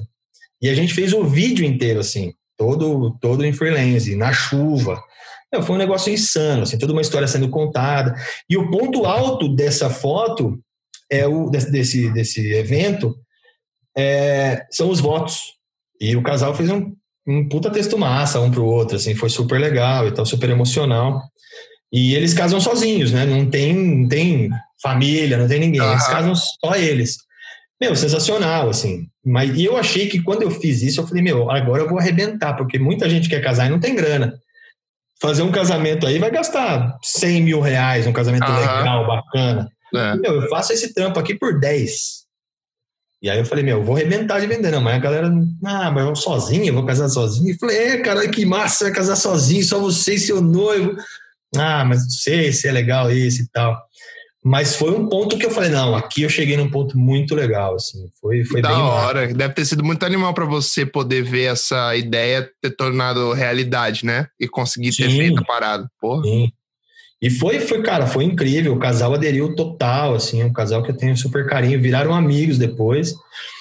E, e, na publicidade, cara, teve vários trampos que eu peguei que foram incríveis, assim, e que eu tenho um contrato, por exemplo, que eu não posso divulgar nada, sabe? Eu não posso divulgar o trampo.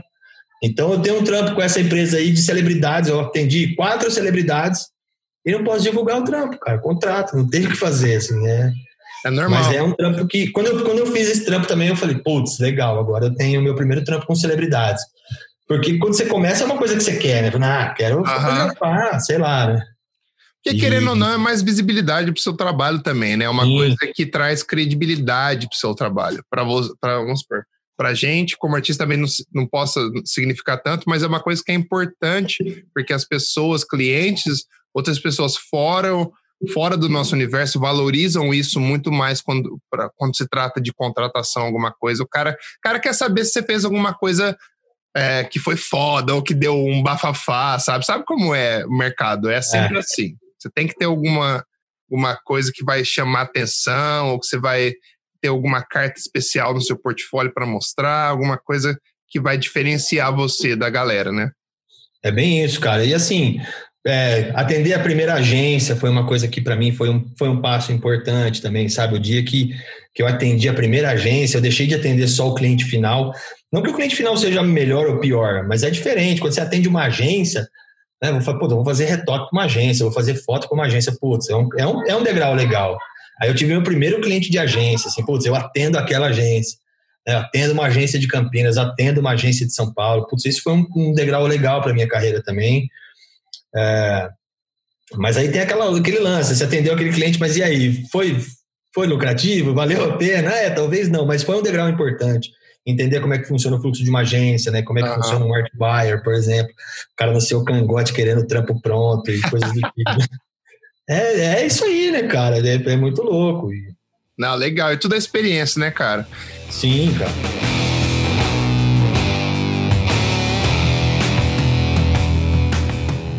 E você faz os dois, né? Você retoca e fotografa. Você acha que isso facilita o fato de você ser fotógrafo? Facilita o seu trabalho de retoque em tudo que você faz? Você já planeja isso? Como que você, Sim, já vai para o set pensando em tal coisa, criar, vamos supor, talvez criar mais contraste para você conseguir fazer as máscaras melhores? Você já, já vai pensando nessas coisas para facilitar o seu trabalho de pós-produção? Sem dúvida, cara. E assim, ó, quando eu não tenho os dois trampos na mão, o que acontece muito, tipo, ah, você vai fazer só o trampo de tratamento e retoque, eu peço para acompanhar a produção. Mas, cara, me deixa acompanhar, assim, me deixa estar junto, porque eu quero ver o que o fotógrafo está fazendo, e numa dessa eu posso pedir pro cara, ó, oh, você está fazendo essa foto, faz o seguinte agora, cara, desliga os dois flashes da frente, deixa só o flash de trás e faz uma foto para mim. Que é uma coisa que, inclusive, aprendi com o Léo Luz lá no Photoshop Conference, cara, fazendo foto de produto, por exemplo. Então, meu, se você tiver a possibilidade, desliga as luzes da frente, deixa a luz do fundo estourar que a hora que essa luz vier, você vai ter uma silhueta, e essa silhueta vai ser a sua máscara perfeita. Exato. Vai pegar aquela foto, vai colocar em cima, e, cara, tá pronta a sua máscara, com todos os detalhes, tudo pronto, tudo bonitinho. Então, assim, toda vez que eu fotografo, eu já fotografo planejando isso. Planejando o que vai acontecer no retoque, o que vai acontecer na pós-produção, fato. Então, é, ah, vou fotografar um produto, ah, legal. E aí tem o lance do design que me ajuda um pouco também. Putz, esse rótulo, você tem esse rótulo em, em vetor? Tenho. Manda para mim? Putz, o cara me manda o vetor, pau, já era, entendeu? Já fica muito mais fácil, né? Exato. Então, se eu não posso, se eu não, se eu não vou fazer o trampo de foto também, eu peço para estar na produção. E se eu faço o trampo só de foto, eu até pergunto, viu? O cara da pós quer acompanhar? O cara da pós quer ver o que eu vou fazer? Quer estar junto no set? Quer trocar uma ideia antes, quer brifar, ver o que, que vai o que, que vai acontecer aqui, porque numa dessa o cara pode me pedir, viu, vou ter que recortar todas essas fotos, em vez de fazer no fundo branco, faz no fundo cinza para mim. Uhum. Beleza, o que, que vai mudar para mim, cara? Absolutamente nada. Eu vou descer, descer um rolo subir outro. Exato. Entendeu? Você quer que eu fotografe no fundo cinza, para mim tá perfeito. Desça o fundo cinza e tá tudo certo. Então, ah, não, eu prefiro o fundo branco mesmo. Ok, vai no fundo branco. Se o cara vai recortar e o que ele precisa é dar modelo ali bem, bem posicionado e tal, para mim não vai mudar nada fotografar no fundo branco ou no fundo cinza. É uma questão de, de abrir o jogo com a galera também, com, a, com toda a parte de, de pós, e falar, viu, o que, que você precisa de mim? Então, dar essa abertura eu acho que é essencial. E isso abre muita porta, cara, sabe? Quando você liga para um cara de pós e fala pro cara, viu, precisa de alguma coisa? Precisa que eu faça alguma coisa na produção? Precisa é. que eu faça uma luz de rebote? Precisa de uma luz melhor para você fazer o recorte do cabelo da modelo? Porque, cara, por várias vezes chegou foto de mina com o cabelo extremamente loiro, quase branco, e o cara fotografando num fundo branco com a luz estouradaça, assim, ó. Aí você fala, meu, como é que, como é que eu faço o cabelo é. dessa mina aparecer agora? Não tem jeito, né? Exato. Tem que fazer pé, tem que fazer, meu, não é a foto, né? Você tem tá que reconstruir que... o cabelo, né? Exatamente. Então, assim, cara, abre o jogo com o cara que vai fazer a pós, ou abre o jogo com o cara da foto viu, dá para me ajudar? O que, que, você pode fazer? Como que eu posso te ajudar? Como é que pode acontecer? Porque querendo ou não, cara, o cara da pós também é o cara que vai fazer seu trampo ficar melhor, né? Ou não. Exato, é um trabalho em conjunto, pode piorar né? seu trampo, né? Tá na mão dele. Uhum. Então, abre o jogo, vamos fazer. Tem um cliente, cara, que aconteceu um, um lance, foi esse cliente, inclusive, das celebridades, que o cara, o que, que ele fazia? Ele precisava de uma foto da celebridade em cima do produto. E o produto, ele, a, a, celebridade se apoiava no produto, assim, como se fosse um balcão, vai. Uhum. E aí o cliente me falou assim, cara, então, precisamos ver certinho o lance da produção, que dia vai acontecer a produção, porque eu vou fazer a foto no Rio, porque a modelo, a celebridade em questão aí, ela não pode ir para São Paulo. Né? Isso custa muito mais, né? Com uhum. dinheiro muito mais alto. E aí, o que, que acontece? É, eu preciso mandar o produto sair daqui, fazer nota fiscal, embalar, mandar para o Rio, e aí chega lá, eu preciso mandar o técnico, porque o técnico precisa desmontar a embalagem ah, e montar o produto. Porra. Aí eu falei, cara, mas esse custo não é absurdo para você? Ele falou, é, mas a gente faz assim desde sempre. Eu falei, viu, faz o seguinte, não manda o produto. Eu vou lá e fotografo para você, você sem o produto. Cara, botei três tabelas, para quem não sabe o que é três tabela, é um caixote de madeira. Empilhei vários caixotes de madeira e a modelo se apoiou no caixote de madeira. Falei pro cara da pós, que no, no caso não fui eu nesse projeto. Falei, viu, se eu encapar o, o caixote de madeira de papel aí, você tá valendo? Mano, perfeito, porque eu pego o elemento em 3D e coloco no lugar. É isso que você precisa? É isso que você precisa. Cara, eu economizei um trampo do meu cliente, e meu cliente passou a me amar a partir daí. Eu peguei todos os outros projetos. Aí eu peguei foto e, e, e posse. Irado. Então, numa dessa é assim que você ganha um cliente também, né? Mostrando para ele que dá para você reduzir custo. Sendo proativo e agindo de forma inteligente, né? Exato, exato. E o que, que você acha importante estudar para ser um bom fotógrafo? Cara, Sei que é uma pergunta bem genérica, mas. É, pode... não, mas a questão não ia ser genérica, cara, porque assim, eu poderia responder tudo. eu, eu tava esperando você falar é, assim. Porque assim, cara, é, eu acho que principalmente o que um fotógrafo tem que estudar para além da câmera, né? É, é uma coisa que eu falo isso muito para os meus além alunos. Além do conhecimento técnico, né? Vamos, é, vamos deixar assim. Eu sempre falo isso pro cara, eu falo, cara, a sua foto está na frente da sua câmera. O fotógrafo tem muita coisa de se esconder atrás da câmera, ficar ali setando a câmera, ficar acertando, ajustando e foco, e isso, e abertura, e velocidade, e isso. Cara, não se esqueça que a sua foto está na sua frente. Interage com a sua foto, interage com a modelo, interage com o objeto olha para a sua foto, deixa, entenda que a sua câmera é só uma ferramenta do processo. Né? Uhum, legal. Cara, sabe, conhecer de pessoas, se relacionar com as pessoas. Não deixa para se relacionar com o modelo só a hora que ela estiver na frente, na frente das luzes. Ali ela está meio que numa situação fragilizada. Conversa com ela, deixa a modelo à vontade, sabe? Deixa, deixa as coisas acontecerem. Ou o modelo, né? Estou falando da modelo aqui, enfim, vício de linguagem, mas deixa com que as coisas aconteçam de uma forma interessante, assim. Agora, acho que o principal, cara, é repertório, sabe? É repertório. E eu vejo muito artista muito preso na ideia do repertório atual, das coisas de hoje. Ah, o fotógrafo que está estourando hoje, então eu vou seguir aquele cara. Modinha, né? siga, né? Modinha. Siga aquele cara. Mas, cara, sabe, se, me, eh, se, se você me pedisse referência de algum fotógrafo aqui hoje, provavelmente a gente falar, viu? Vamos pegar um cara dos anos 70, vamos pegar um cara dos anos 30, sabe? Vamos ver a história de um Robert Capa, cara, que é um cara que fotografou guerra, que foi para o campo de batalha e foi ver a coisa acontecer. Então, assim, ah, mas o que, que eu vou aprender com isso? Cara, você vai aprender um monte de coisa, eu te garanto, assim. É, tem muita coisa importante. Esse tipo de pergunta é muito foda. O cara, já, o cara olha para você, o que, que eu vou aprender com isso? Eu falei, brother, tem, você tem que passar pela experiência para você ver o que você vai aprender. Você não, eu não vou te dar o resumo do livro toda vez. E Exatamente. talvez o resumo do livro seja diferente para você. Exato. Porque cada pessoa tem uma experiência diferente. Eu, eu sinto que as pessoas hoje em dia vivem muito no modo Matrix. Sabe? Ah, eu, me fala cinco coisas que eu preciso aprender em fotografia e dez coisas de retoque para eu ficar bom. O cara quer isso, o cara não quer é. passar pelo processo de, de descobrir, de tentar, de passar pelas técnicas, o cara quer o resumo da parada.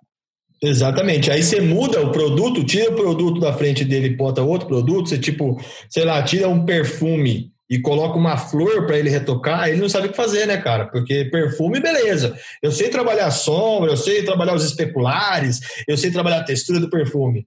Beleza, agora bota uma flor. O cara não sabe o que fazer, porque mas nunca, nunca retoquei flor. Pois é, cara, você precisa aprender. Né? Exato. Então, assim, uma coisa que eu aprendi muito nessa quarentena aí foi rango, cara. Fotografar comida, sabe? Era uma coisa que eu não sabia fazer, que eu meio que fugia, até por medo, assim, de me enfiar nesse mercado. Meu, tem uns caras muito bons aí, tem uns caras grandes, né? Vou me meter nesse mercado aí. E aí começou a aparecer, cara, sabe? Começou a entrar um trampinho ou outro ali, vamos conhecer isso, vamos botar a cara. Então, assim, eu acho que o cara tem que conhecer de tudo. O cara que vai fotografar é, comida, meu, ele precisa saber fazer rango, ele precisa saber por que, que põe manteiga no, no brigadeiro, entendeu? Que não é para dar gosto, porque manteiga não tem um gosto gostoso, velho. Manteiga é para dar brilho. E quanto mais manteiga você põe, mais brilho você vai ter no brigadeiro. Talvez isso seja importante para foto já que a gente está falando de luz, né? Uhum, exato. então, assim, o macarrão tem que estar tá opaco ou tem que estar tá brilhante? O, o, né, o molho tem que estar tá opaco ou tem que estar tá brilhante? Isso tudo o cara tem que saber fazer. E se o cara não tem esse conhecimento, cara, ele não vai fazer, entendeu? Então, eu acho que é basicamente isso, né, cara? O conhecimento técnico de cada área, mas ao mesmo tempo é repertório, sabe, cara? Vai ver outros caras, uma galera que me fala muito, sabe que o newborn, newborn, tem a fulana de tal, o ciclano, o beltrano, todo mundo de hoje, assim, ó. Aí eu falo pros caras, viu, você já ouviu falar de Annie Guedes? Não. Então, Annie Guedes é uma mulher que na década de 80 fazia as publicidades da Benetton e colocava criança dentro de abóbora. Tá ligado? E todo mundo achava que aquela mulher era doida. E ela foi a precursora do newborn, da fotografia infantil, entendeu? Nossa, essas campanhas, essas campanhas da Benetton que você falou eram fodidas. Meu Deus. Eram muito boas, né, Meu cara? Deus do céu. E aí você fala pra uma galera que a mina às vezes trabalha aí com 10 anos de newborn e você fala, você já ouviu falar da Anne Guedes? Não, nunca ouvi falar. Falei, então, sai um pouco do hoje, cara. Vai se aprofundar no mercado, sabe? Vai se aprofundar no conhecimento, porque tem muita coisa boa fora daquilo que você tá vendo, assim, ó. Tira um pouco esse véu da sua frente e vai ver outras coisas, né, cara? Irado. Enfim, eu, eu sou muito de ir lá para trás, ver gente lá de trás, conhecer gente lá de outras. Eu acho muito interessante isso, cara, que você falou, muito foda mesmo. E qual que é a sua marca registrada nos seus trabalhos? E também, o que você acha que são os seus pontos fortes como artista? O que você acha, assim, desse tanto tempo que você já trabalhou, o, por que você acha que os clientes vêm trabalhar contigo hoje em dia? Pode ser, Cara, tanto do, pode ser tanto do lance mais técnico, ou pode ser do lance pessoal, enfim, fique à vontade para responder. Ah, eu já ouvi alguns relatos de clientes, assim, me falando algumas coisas. Até um, outro, um último trampo que eu fiz, é, a cliente me, me relatou isso várias vezes, assim, que é impressionante como eu consegui, por exemplo, dominar o set. Então, eu tinha controle total do que estava acontecendo. Eu sabia que meu assistente estava fazendo isso, eu sabia comandar tudo. Então, acho que isso é uma coisa que eu consigo fazer bem. Assim, eu consigo gerenciar bem a equipe que está trabalhando comigo. Que é uma coisa ser... super difícil, né? Para quem não, nunca é. um set e teve responsabilidade de cuidar de tudo, é uma manter esse flow funcionando e manter tudo fluindo de uma forma natural e legal é uma coisa difícil, porque às vezes você tem é. Clientes, tem diretor de arte junto, o maluco tá de mau humor, a, sei lá, modelo não dormiu direito, vixe. Várias coisas, né, cara? Várias coisas. Tem que, tem que segurar treta, às vezes, de produtora com modelo, tem que saber, meu, né? Enfim. Então, acho que isso é uma coisa que eu, que eu consigo fazer bem, assim, até quando é produto e tal tem que às vezes gerenciar esse lance de cliente, querendo ver como é que está saindo, como é que está o resultado. Acho que isso é uma coisa que eu faço bem, assim, que eu até gosto de fazer isso. E acho que talvez o, ponto mais positivo, que é aquilo que eu, na verdade, brigo todo dia comigo mesmo, de tentar sempre buscar melhorar isso, é o lance criativo, cara, de tentar não ficar na mesmice, assim, não ficar na mesma coisa, sabe? Tentar. Só que aí é um risco, né? Muitas vezes você erra o pé também, você tenta ser criativo. É parte do processo, né? É. Você não vai acertar tudo, nunca. Exatamente. Então, puta, é super difícil falar de si mesmo, assim, qual é o seu ponto forte, mas é, mas acho que é isso, cara. Acho que é, conseguir gerenciar bem toda a galera que trampa junto, mesmo que seja em momentos diferentes e tal. Às vezes a galera que vai retocar ou a galera que vai, enfim, fazer parte de todo esse processo. E acho que é isso, cara, de tentar sempre ser mais criativo, tentar trazer uma nova visão da coisa. Ah, fazer foto de brinco. Putz, aquela foto assim, sempre igual. Então, não, eu quero botar uma luz diferente, eu quero. Enfim. Eu nunca estou satisfeito com o trampo também, assim, a ponto de falar, não, esse trampo. Eu sempre fico com a sensação de que, putz, se tivesse usado uma outra luz ali, né, cara? Nossa, eu sou assim também. Eu, eu tenho. É uma, uma, é uma síndrome que eu tenho. Termino o trabalho, falo assim, nossa, tá bom, beleza. Vou dormir, amanhã eu acordo de novo falo assim, nossa, tá uma bosta. Será que tá bom mesmo? Não sei o que. Aí você. É mas é uma coisa natural, eu acho, para a gente, porque você está sempre em busca do próximo, de fazer, de estar tá, de tá melhor no próximo trabalho. Então, quando você termina o trabalho, você já não olha para o trabalho da mesma forma. Exato, exato. É, é mesmo que você. Ah, é, parece que você passou de fase, sabe? Passou de fase, é, é. não olha para trás mais. Não, e aquela coisa, né, cara? Não sei se acontece com você, mas se eu for olhar para os meus trampos entregues já, eu nunca terminei um trampo. Não, o trampo terminou agora, acabou. Não, não é que acabou, velho. Eu entreguei. Mas Exato. se eu ficar com ele aberto, se eu ficar com o trampo aberto no Photoshop, velho, eu vou mexendo nele eternamente. É que Exato. tem uma hora que eu falo, não, beleza, parei, não faço mais nada agora, já chega. Escreva uma layer lá, final. Exato, pronto. exato. Porque, velho, se deixar o trampo aberto, velho, você fica retocando, retocando, retocando, retocando e não acaba nunca. Exato. Não acaba nunca. Agora entrando um pouco mais na tecnologia, que desde que esses com essa nova atualização do Photoshop, você vê que cada vez mais esse é, AI, a tecnologia tem ajudado a gente, tem você tem esse Sky Replacement agora, você tem vários outros filtros que vêm aí para ajudar a gente. Você tem medo que no futuro essa tecnologia vai vai tornar a gente obsoleto ou por você acreditar na criatividade, você acha que a criatividade sempre vai ser o diferencial? Cara, esses comandos automáticos, eles já estavam aí há muito tempo, né, cara? Assim, se a gente for pensar, o Sky Replacement era uma coisa que muita gente já fazia antes, mesmo que fosse na mão, mas uhum. eu via muito fotógrafo amador fazendo isso de uma forma até bem feita, assim, né? É, é aquela coisa, eu quero ver fazer o dia virar noite, entendeu? Ou fazer que nem o Loreto faz, o cara pega um pedaço de barro e faz virar neve. Esse é o problema, entendeu? Mudar o céu, cara, ah, beleza, é legal. Eu acho que é uma ferramenta que vem para agregar muita coisa, vai facilitar muito a minha vida em muitas coisas, assim. Agora, falar para você que quantas vezes eu realmente troquei o céu de uma foto porque precisava, foram poucas vezes, assim. Ah, não, essa foto aqui merecia um céu melhor. Não, mas não só do céu, mas eu digo como, vamos supor, daqui uns 10 anos, porque a gente tem, você vê os nossos smartphones, está tudo melhorando, sabe? Tá tudo ficando cada vez mais inteligente. Eu também acho que o artista, a essência do artista nunca vai morrer, eu acho que o que vai acontecer, a gente vai ter várias ferramentas para fazer muito mais coisa, muito mais rápido, muito com a qualidade melhor, mas você ainda precisa do artista para fazer a direção artística daquilo que você está fazendo. Sem dúvida, cara. Eu acho que o elemento humano nunca vai.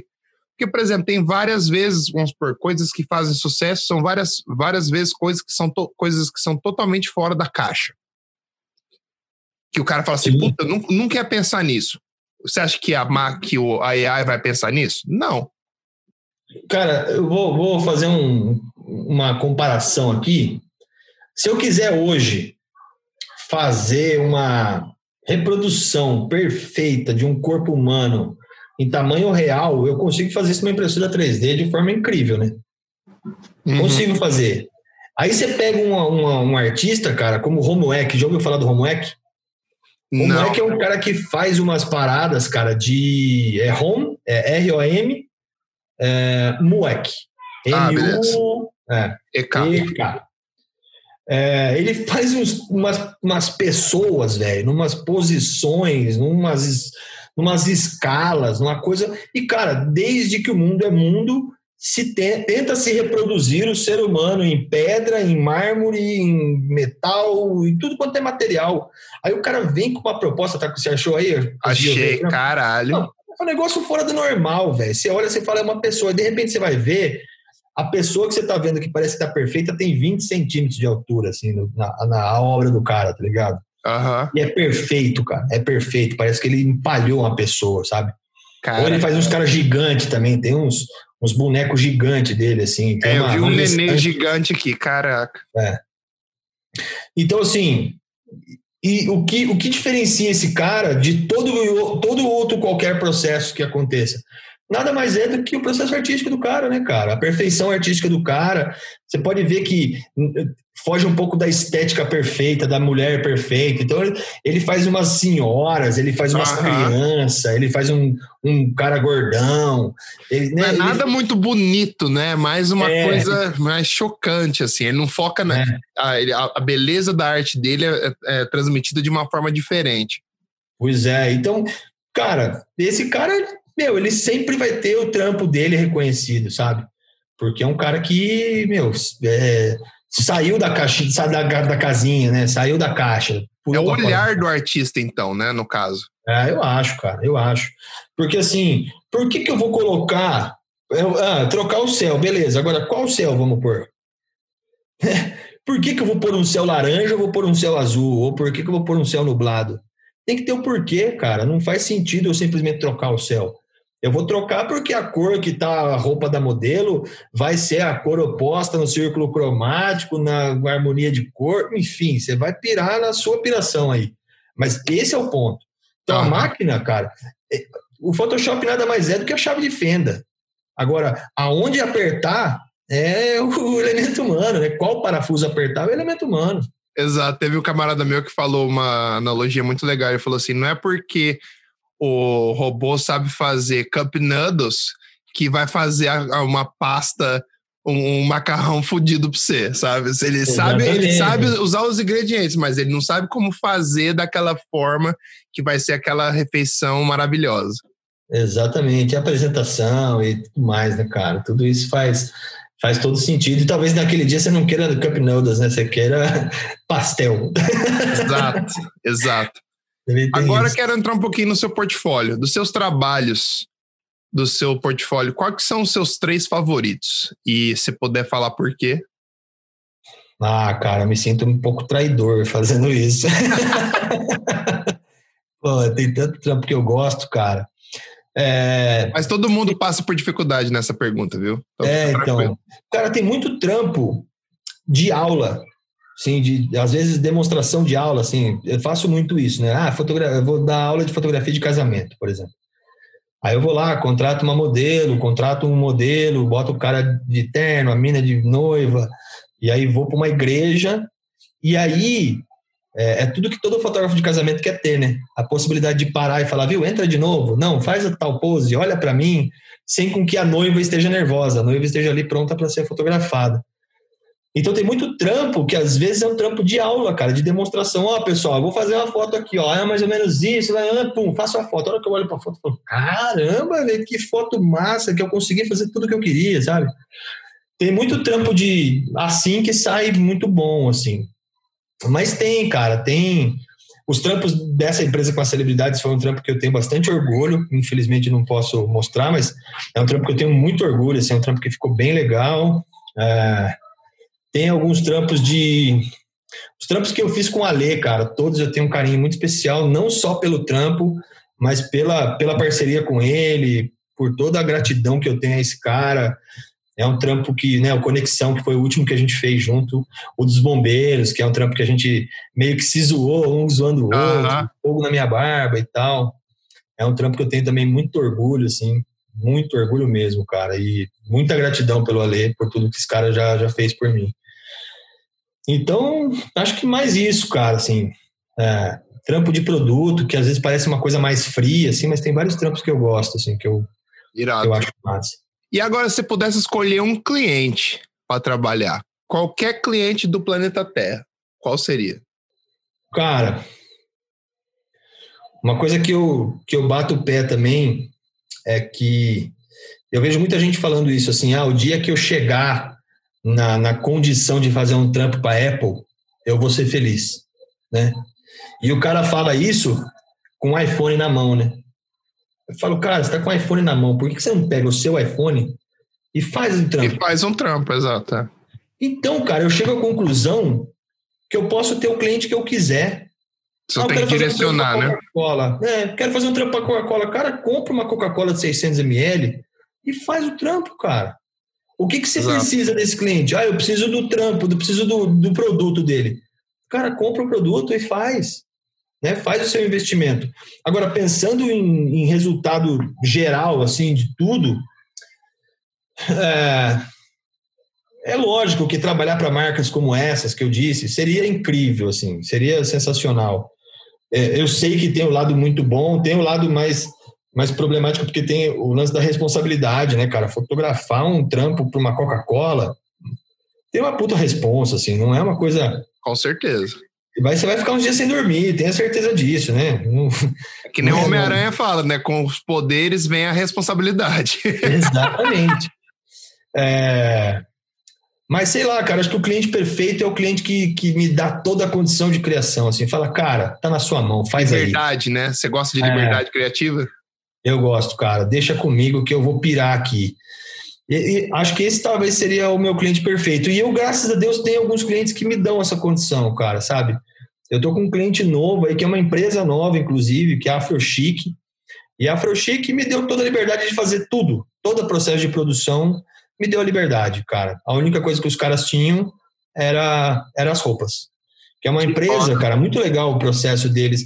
Eles trabalham com costureiras é, que são mulheres refugiadas do Malawi, e, enfim, eu acho que só tem Instagram se você for procurar aí. Já achei. Tem umas roupas muito doidas, assim, umas estampas muito loucas e tal. E os caras me deram toda a condição criativa. Eu falei, meu, faz o que você quiser. Eu contratei a modelo que eu quis, eu coloquei a luz que eu quis, eu fiz a locação que eu quis, tudo que eu quis eu, eu pude fazer com os caras. Assim. Que foda. Então, e um cliente tá começando agora, tá dando seus primeiros passos, né, cara? E eu tô junto com os caras, então assim, é um, é um cliente que eu tenho que eu tenho um certo carinho, sabe? É, talvez esse seja um cliente perfeito, né? Que nem tô falando de grana, nem tô falando, ah, não, ganhou grana, hein? Cara, não é por aí, assim. Não é pela grana, grana, a gente não é... faz o trabalho pela grana. A grana é, conce... é. grana é o pagamento. Exatamente. É o pagamento como qualquer trabalho. Agora, porque você faz o trabalho, não é, não é se a gente quisesse dinheiro, a gente tinha, virado, tinha seguido outra profissão. Essa Exatamente. O cara, meu irmão, é um cara que trampou no mercado publicitário há muito tempo, assim, ó. Você fala de publicidade pro meu irmão, ele arrepia, cara. Porque ele tomou tanta pancada. É aqueles cara traumatizado, né? É, não, o cara arrepia, velho. Você falou, vai aparecer um trampo aí, você me ajuda. Ele fala, não, jamais, velho. Jamais. meu, irmão, meu irmão trampa com stop motion, tá ligado? Uhum. Ele, ele participou do, do projeto, do primeiro longa-metragem de stop motion do Brasil, que é o Minhocas. Que foda. É, ele que modelou, ele é o diretor artístico da modelagem dos, das minhocas lá. Que da hora. E, cara, você fala pra ele, ô, oh, vamos fazer um longa aí, vamos fazer um curto. Ele fala, você tá é doido, velho. Mas não me pega nunca mais isso aí. O cara até arrepia, sabe? Assim, o cara é traumatizado. Cara. Então, Cara, às vezes um cliente grande, você fala, nossa, beleza, cheguei na Coca-Cola, velho, hora que você chegar para fotografar com o cliente no seu pé ali, ó, na salinha no ar-condicionado, olhando o seu monitor, vendo o que você está fazendo, Sim, é uma sensação tão gostosa assim, porque cada clique errado ele vai estar te avaliando, né? Então, às vezes não é tão legal assim, né? Exato, exato. E todo mundo quer o trampo da Coca, né? Todo mundo quer o trampo da Coca. Exato, exato. Pra, eu, pra, eu ainda tenho um, alguns na minha lista, assim, mas eu queria fazer um trampo pra Nike. Vamos ver se ainda rola. É, não, eu tenho vários clientes, cara, assim, vários clientes que eu gostaria. Nike é um, é um trampo que deve ser massa de fazer. É, ó, que louco, eu tenho no meu portfólio pessoal, assim, um trampo que eu fiz para Nike, que a Nike nunca soube da minha existência. Eu fui lá, peguei um tênis, uma roupa da Nike, uma modelo e fiz o trampo, tá ligado? Irado. Agora, é, foi pago? Não, não foi pago. O cliente nem sabe que isso, né? Não, nem foi meu cliente. Uhum. então, assim, não, tem vários clientes, cara. Assim, esses clientes de, de roupa, eu, eu gosto muito, assim, de, de, de moda. É, Cara, Apple, né? Puta trampo massa que deve ser. Olhando aqui de fora deve ser incrível. Aí na sua folha eu não sei qual é que é. Mas olhando aqui de fora deve ser massa. Mas tem umas marcas que a gente se identifica, né, cara? Tipo, sei Exato. lá. Por isso que eu falei, por isso que eu falei, era uma coisa mais relacionada com o seu pessoal, sabe? Com os é. seus gostos pessoais, que nem, tipo, você falou de moda, por exemplo. Imagina se você fizesse um trampo para Osklin. O animal, é.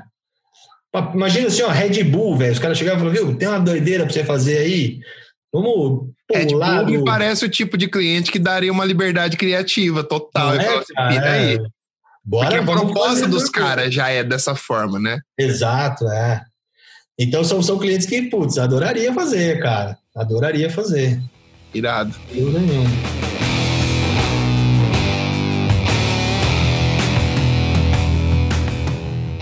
que surgiu a ideia de, de fazer o Know How Live? Qual que é a proposta? Conta um pouquinho pra gente. Tá, legal. Inclusive, eu tô voltando com o Know How Live, eu dei uma parada aí por pegar muito trampo depois do, desse, desse boom da pandemia aí.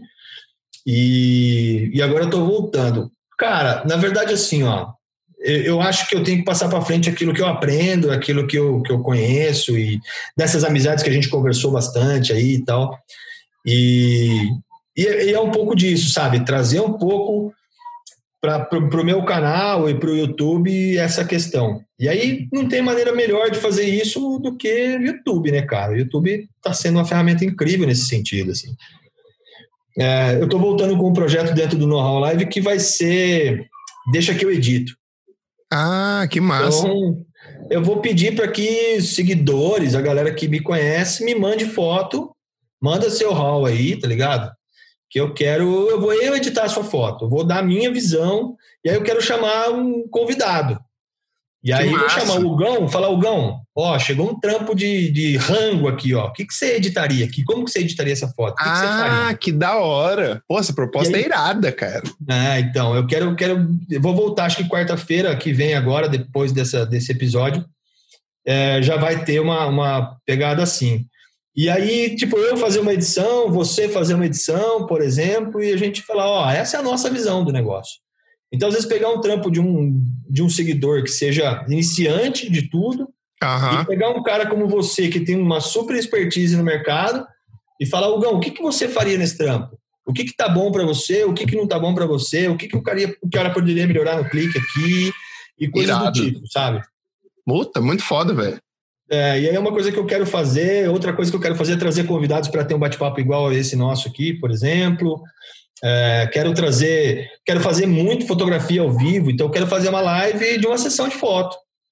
Vou botar uma modelo ali, vou falar um pouco sobre direção, vou fazer as fotos acontecerem, que é uma coisa que.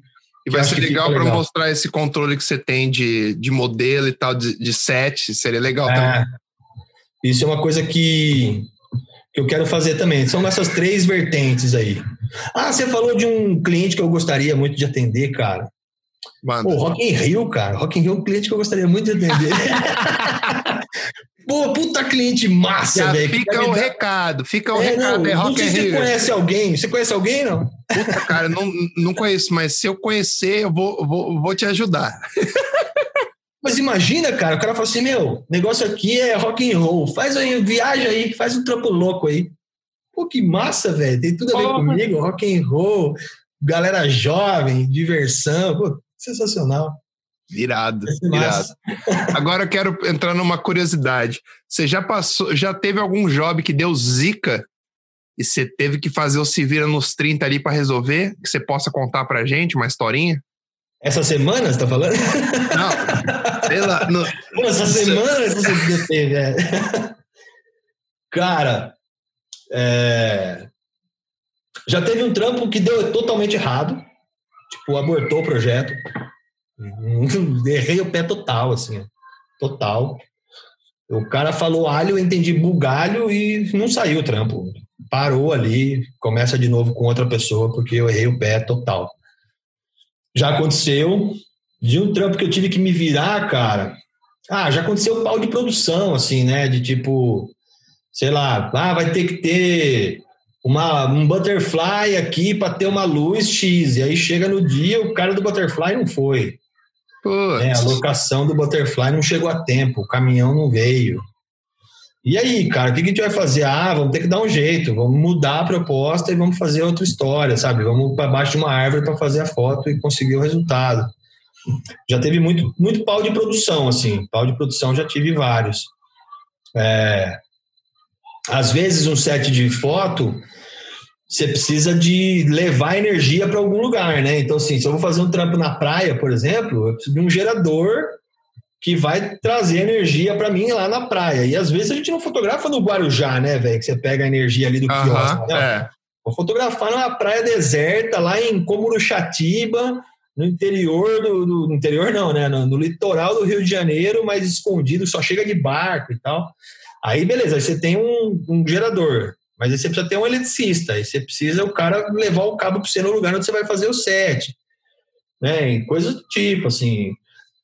Contar muito. O Leandro Neves, cara, que é um cara que eu tenho um puta carinho imenso, assim, um fotógrafo sensacional, um cara que me ensina muito e que é meu amigo pessoal, assim, é um cara que ele, ele deu palestra no Photoshop Conference já algumas vezes já também, e ele fala uma coisa que é muito legal, que ele divide a imagem em algumas partes. Então, 30% da sua foto é pré-produção. Uhum. Então, todo o seu planejamento, né? Os outros 30% é a sua produção propriamente dita.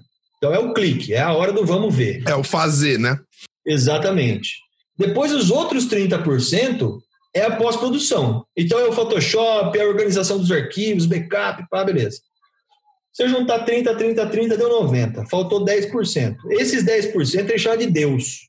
Que é a sorte, velho. Falei, irmão, você planejou a foto no sol. Chegou no dia do clique, conseguiu estar no lugar com todo mundo, não sei o que, só que está chovendo. Você Exato. vai ter que fazer o sol acontecer, cara. Sabe? Você vai ter que fazer o sol acontecer. Yeah. Já aconteceu de ter que fazer o trampo, chegar lá, meu, não, porque tem a luz do sol, o flare do sol, que vai aparecer atrás do modelo que a gente vai fotografar para uma campanha de, de banco. Aí, beleza, aí vai fazer o clique e cadê o sol? O sol não tá lá, né? Cadê Cara, o sol? Tá nublado. Você vai ter que fazer o sol com luz, cara. Como é que você vai fazer isso? Eu não sei, se vira. Né? Então, esse tipo de coisa tem que estar preparado também, porque numa dessa é facinho do cara desestabilizar. Sabe? Isso é uma, isso é uma coisa que o mercado vai te calejando. Né? Exato. Assim, é, é que nem trampo de retocador. Chega um trampo, cara, aí você, ah, beleza, então tem que fazer isso, isso, isso. É, chega no meio do trampo, vem uma notícia bombástica para você do cliente. Assim, ó, tipo, ah, você tinha o prazo até o final do mês que vem, só que o cliente mudou, agora até dia 15.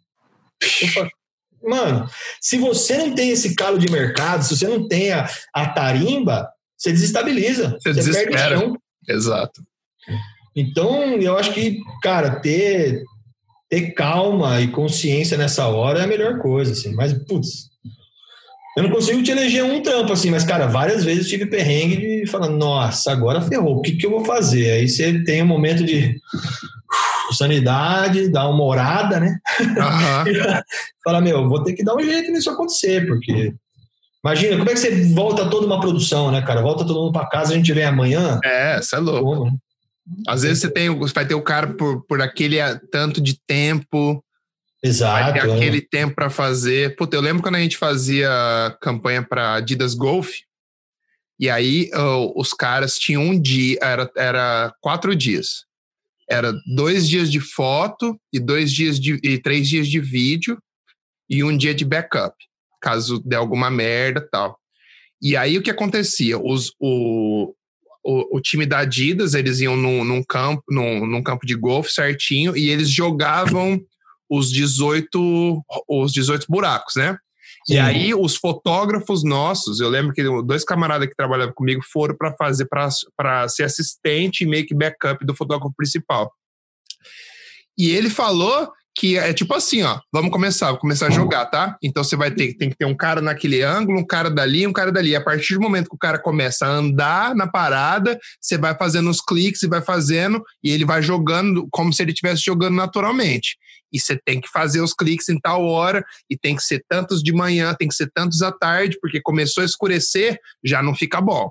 E tem que fazer e só tinha e tinha tantos atletas vão estar ali por duas horas. O cara só vai estar tá ali por duas horas. Você tem que fazer, que nem você falou do lance do casamento. Você tem que fazer acontecer porque o cara não vai voltar ali de novo. Que insano, velho. Então, o que acontecia muitas vezes, os caras davam tipo um overshoot, né? O cara tira uma cacetada e vai e vai limando e vai, vai tirando até chegar nas selects finais. Mas era um trampo. O, o, meu camarada que foi na época, ele falou que ele ficou bem estressado. ele falou, cara. E, e, meu, atleta de golfe não é um cara que você fala, ô camarada, faz de novo esse lançamento aí. O cara vai falar, mano, quem é você? Não, é, os, os top do mundo. Você é louco. É. Os caras nem conversavam com, com, com, com os golfers. Nem é, conversavam com a galera. Mas é, é, bem, é bem interessante isso também. Agora, quero para a gente estar tá chegando no final, quero, che quero perguntar uma outra coisa aqui. Você pode dar dica de três livros que você sempre leva contigo, que você acha importante estudar? Pode ser para retoque, fotografia ou para até criatividade, qualquer coisa. Livros que você acha importante. Claro. Que você daria de dica para a galera. Cara, um livro que, que eu acho que tem que ser. Você tem que ter na cabeceira, assim. É, para mim é um mantra que eu de vez em quando dou uma folheada e tal, é o livro da Anne Leibovitz, At Work chama. É, Para quem não conhece, Anne Leibovitz é uma fotógrafa dos anos 60 e 70, assim. Ela é tão pouco importante que hoje ela é a fotógrafa oficial da Disney. Ela é quase ninguém, assim. Cara. É... Chama At Work? At Work, é. As principais fotos da história da música dos anos 70 e 80, muita coisa é dela, assim. Tipo, aquela foto clássica do John Lennon nu, abraçando a Yoko Ono, ah. deitado, por exemplo, é dela. Ela foi a única fotógrafa que teve a permissão deles para fazer um trampo, sabe? Assim, que foda! Naquele retiro espiritual que o John Lennon fez ali, meio que em protesto do Peace e tal, Peace in Love Caralho. e tal eles, eles chamaram a Anne Leibovitz e falou, vem aqui. A Anne Leibovitz, ela foi fotógrafa da, da Rolling Stones, né, da revista Rolling Stones, ela trampou com os Rolling Stones durante muito tempo, foi, fotografou toda essa galera, assim, toda essa galera. Ah, é, cara, a Rainha da Inglaterra, por exemplo, tem foto da Rainha da Inglaterra. Chegar nesse nível é porque você tem uma certa competência, né? E ela tem uma história de vida muito foda, assim. Ela tem uma, uma puta história de vida que eu, quando eu começo com mimimi para mim mesmo, assim, sabe? Eu começo com umas histórias, mas tá difícil, não, mas tá, não, tá duro, né? Eu dou uma, eu dou uma olhada no, no, trampo dela, assim, dou uma... Ela tem um documentário muito legal também, que é A Verdade pelas Lentes, A Verdade é, através das lentes. Anne Leibovitz. Tem no YouTube picado, assim, você consegue ver. Antigamente tinha no, no Netflix e foi tirado. Que tem um... Meu, ela tem um trabalho muito foda, assim, muito foda. Ela é uma fotógrafa que, sei lá, tem, tem uma passagem nesse, nesse documentário que ela tá com, com uma equipe fazendo uma fotografia de. É, imagina. É, é, como é que é esse período, cara? Mas é um período dos reis da, da, França e tal, da época de, sei lá, Napoleão Bonaparte, essa galera mais antiga, assim, século XV, século XIV algo do tipo. E ela está com um cenário incrível, assim, com, sei lá, 20 modelos trabalhando e tal. E aí ela chega e só meio que posiciona a galera, assim, ah, não, você vira para lá, olha para esse ponto, olha para esse ponto e tal. Aí ela tira uma, uma Polaroid, cara, mas é uma Polaroidzinha mequetrefe, assim, sabe? Tipo um, um sei lá, camerinha, assim, ela olha, faz uma foto, Aí ela espera revelar, assim, ela olha e fala: ah, não, beleza, é isso aí então, só mexe essa luz aqui um pouquinho para mim e tal. Cara, ela pega uma, uma grande formato e faz pau! Ah, o, o Polaroid era só o preview. Era só o preview do que ela ia fazer, assim. Aí ela pega a médio formato e faz uma foto, velho. Ela faz uma foto. Caralho, você imagina a percepção... Fala, tá bom, você imagina tá bom, a percepção visual da pessoa é. para conseguir ver numa Polaroid pequenininha e conseguir decidir o que ela vai ajustar é. para dar um clique só. Cara, cara, a hora que ela vira as costas e fala, tá bom, eu tenho, meu, os modelos se revoltam. Fala, como assim, velho?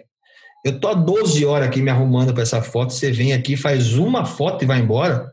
Ela falou, mas eu tô vindo aqui para fazer isso aqui. Eu fiz o que eu tinha que fazer. A foto tá aqui. A hora que a galera olha no computador, assim, o médio formato manda pro computador, aquela galera olha assim e fala, nó, olha o trampo da mulher, a foto tá pronta, assim, tá ligado? E a galera não acredita, fala, como é que essa mulher fez isso? Ela fez mágica. Ela faz um clique, cara. Ela faz um clique. E tem várias passagens dela, assim. Ela quase morreu, com, viciada em heroína, na época do rock and roll, anos 70, uhum. né? Cara? Woodstock, virou ripongona e tal. E quase morreu. Ela relata isso. Ela fala: Meu, eu não sei como é que esses caras dos Rolling Stones, por exemplo, estão vivos. Porque a quantidade de droga que esses caras. Isso aí ninguém sabe. É. Há, há, há, relatos, inclusive, que dizem que eles não estão vivos, né? Que ali só é sósia dos caras. E, e, meu, ela, ela conta umas histórias assim, enfim, muito massa, muito massa. Então, é, eu falei, você perguntou de um livro, eu falei de um livro e de um documentário. Eu acho que a Leibovitz é uma, é uma fotógrafa que me inspira em tudo, cara. Inspira em tudo. Eu, se eu, quem você quer ser na próxima geração, né? Na próxima encarnação? Eu queria ser Ana Leibovitz. Ou algo perto disso, sabe? Ela é, ela é muito foda. Irado. E, cara, aí tem um livro do Capa, uh, que é muito massa, que eu não vou lembrar o nome. O Capa, na verdade, tem vários livros bem interessantes, assim. Eu posso até achar aqui. Ele tem vários livros bem legais e um deles, cara, ele fala um pouco sobre essa história de estar tá perto do, do, do que está sendo fotografado, assim, sabe? Deixa eu ver. Aqui. Ah, aqui, ó, ligeiramente fora de, fora de foco. É um livro relativamente. É, a última edição dele é de 2018, se não me engano. E conta um pouco da história dele, conta um pouco da história da fotografia de guerra. Ele é um fotógrafo de guerra, né? Achei então, aqui. Tem no Amazon. É bem legal. Aí, falando de documentário, cara, tem um documentário bem legal, chama Fotógrafos de Guerra, que é bem bacana. Também tem um filme e um documentário com o mesmo nome. Os dois são interessantes, os dois vale a pena assistir. Vale a pena assistir que fala um pouco de, um, de uma guerra, uh, guerra civil do Haiti, se não me engano, que é bem massa, bem legal, vale muito a pena assistir. E eu tô viciado em tudo que a Magnum tem feito, cara. Tudo que a Magnum, quem não sabe, a Magnum é a principal agência de fotografia, de, de fotojornalismo do mundo, assim, né?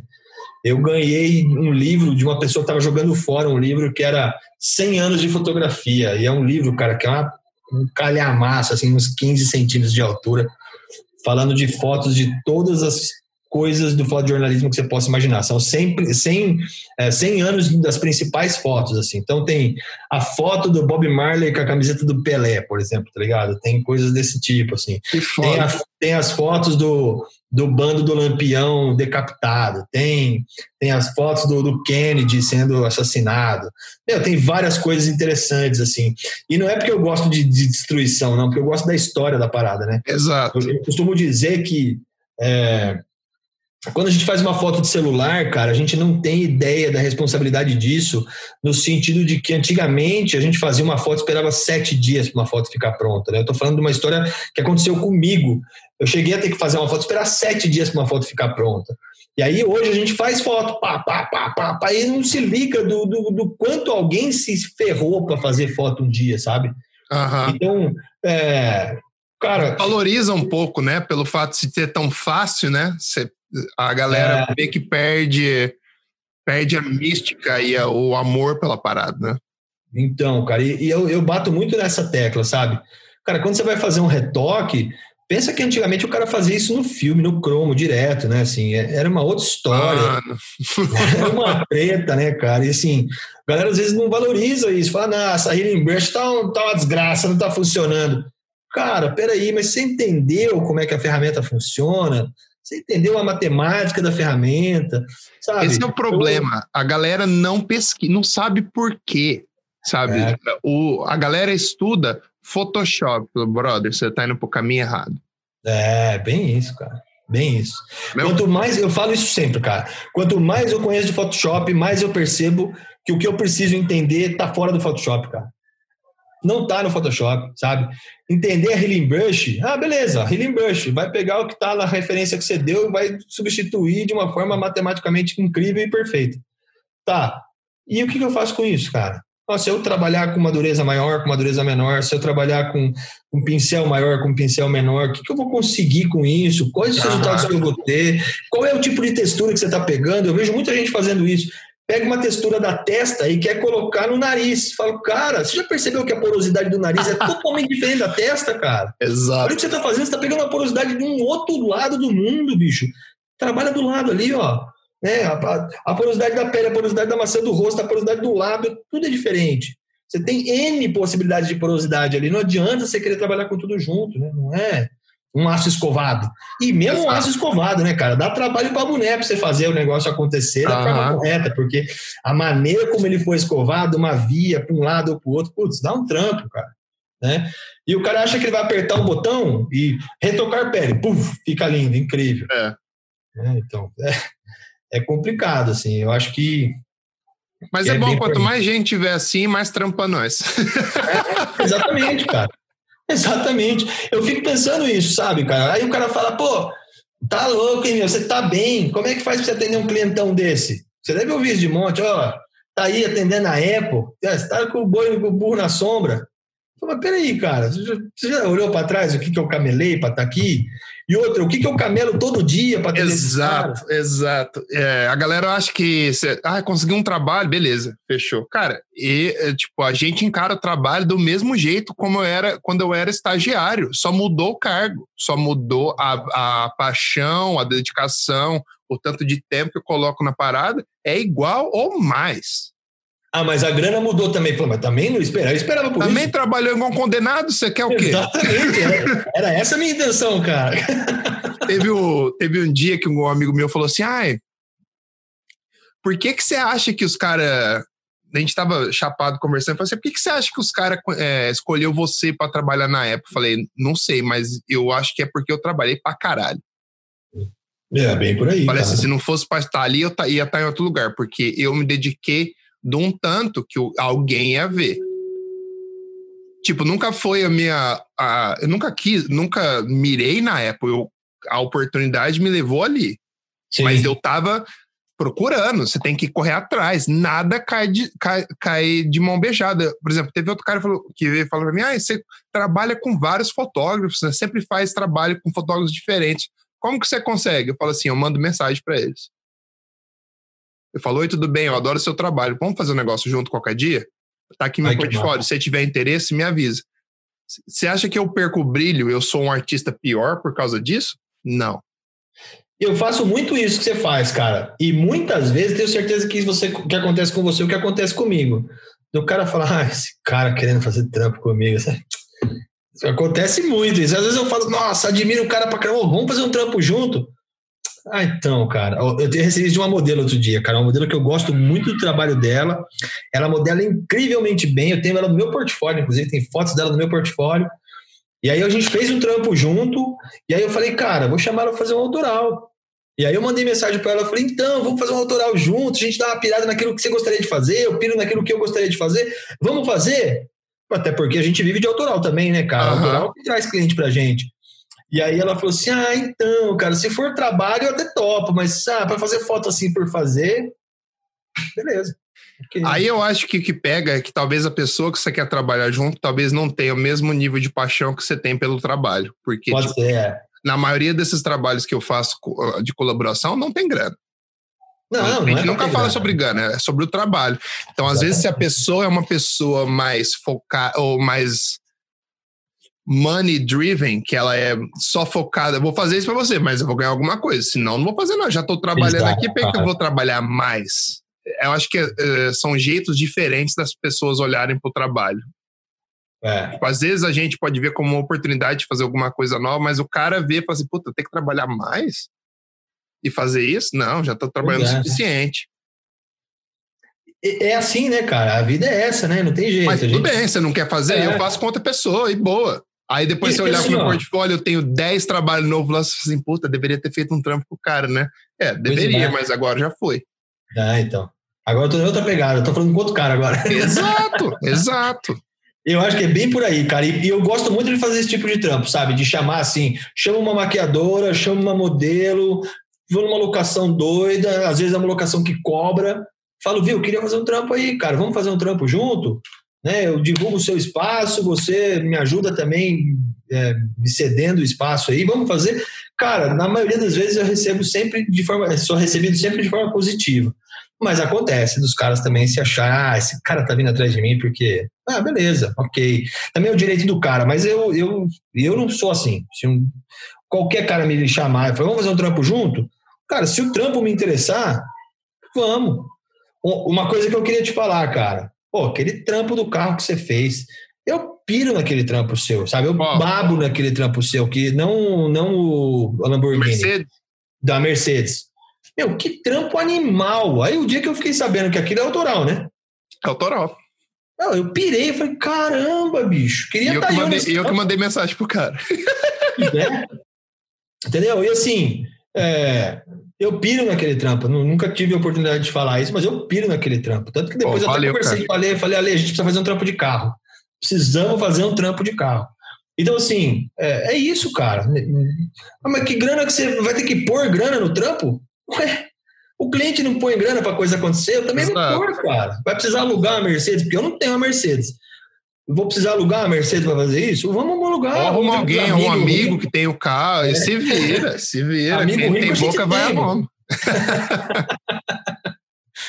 é bem isso. Ai, ai. Cara, estamos chegando na parte final aqui. Então, o podcast está irado, estou me divertindo pra caramba, tô conhecendo você melhor, uma coisa que eu estava curioso para a gente bater esse papo até agora tem sido maravilhoso. E agora na parte final, onde a gente dá uma invertida. Você tem alguma pergunta para mim? Tenho, cara, tenho. É, bom, você estava falando muito dessa questão aí de, de, de a gente estava falando muito dessa questão do gerenciamento de tempo e tal. E, putz, eu sei que trampar com, às vezes, com empresas grandes, a gente tem que se virar nos 30 mesmo, fazer a coisa acontecer. É, com clientes grandes, cara, com clientes do tamanho dos clientes que você atende, como você acabou de falar, Adidas, Apple e coisas do tipo, como é que você gerencia o seu tempo, Hugo, sentado na frente do computador, com a caneta na mão, trampando, e o Hugo, é, empresário, o Hugo, noivo, marido, namorado, o Hugo que gosta de se divertir fazendo outras coisas. Como é que você gerencia seu tempo no trampo, especificamente na frente da tela do computador e com o resto? Olha, é uma coisa que eu não vou mentir, vem com uma. Agora Hoje em dia eu tô com o quê? Com 34 anos. Hoje em dia eu, consigo balancear isso de uma forma. Tipo, eu sei, se eu tiver que trabalhar, vou ter duas semanas de trabalho intenso. Eu consigo me dividir naquela semana e quebrar o tempo certinho para eu poder, ok. Vou dedicar dois dias de podcast, que eu sei que dois dias de podcast são duas semanas a mais, que me, que me dá um buffer de 15 dias. E aí, como eu estou trabalhando de casa, eu consigo, eu consigo trabalhar no horário que eu quiser, desde que eu entregue as minhas coisas e eu compro o tanto de horas. E, cara, eu tento me organizar. Eu tenho dois calendários aqui, inclusive um que tá aqui atrás de mim. E eu vou, eu tento jogar as coisas. Lógico que tudo muda toda semana, mas eu tento ter essa base de organização. Por exemplo, estava trabalhando pra caramba, fazendo free da semana passada tal. Aí essa semana eu já falei, beleza, não vou pegar frio essa semana, vou focar no podcast que eu preciso gravar uns três, quatro para deixar certo. E aí eu já vou fazendo junto com o meu, o meu, com o meu trabalho aqui na Apple, faço até tal coisa, dou um break de duas horas. Você tem que se organizar. Você tem que se organizar, mas também você tem que saber, antes de se organizar, chegar num nível de se organizar, você tem que saber qual é o seu limite.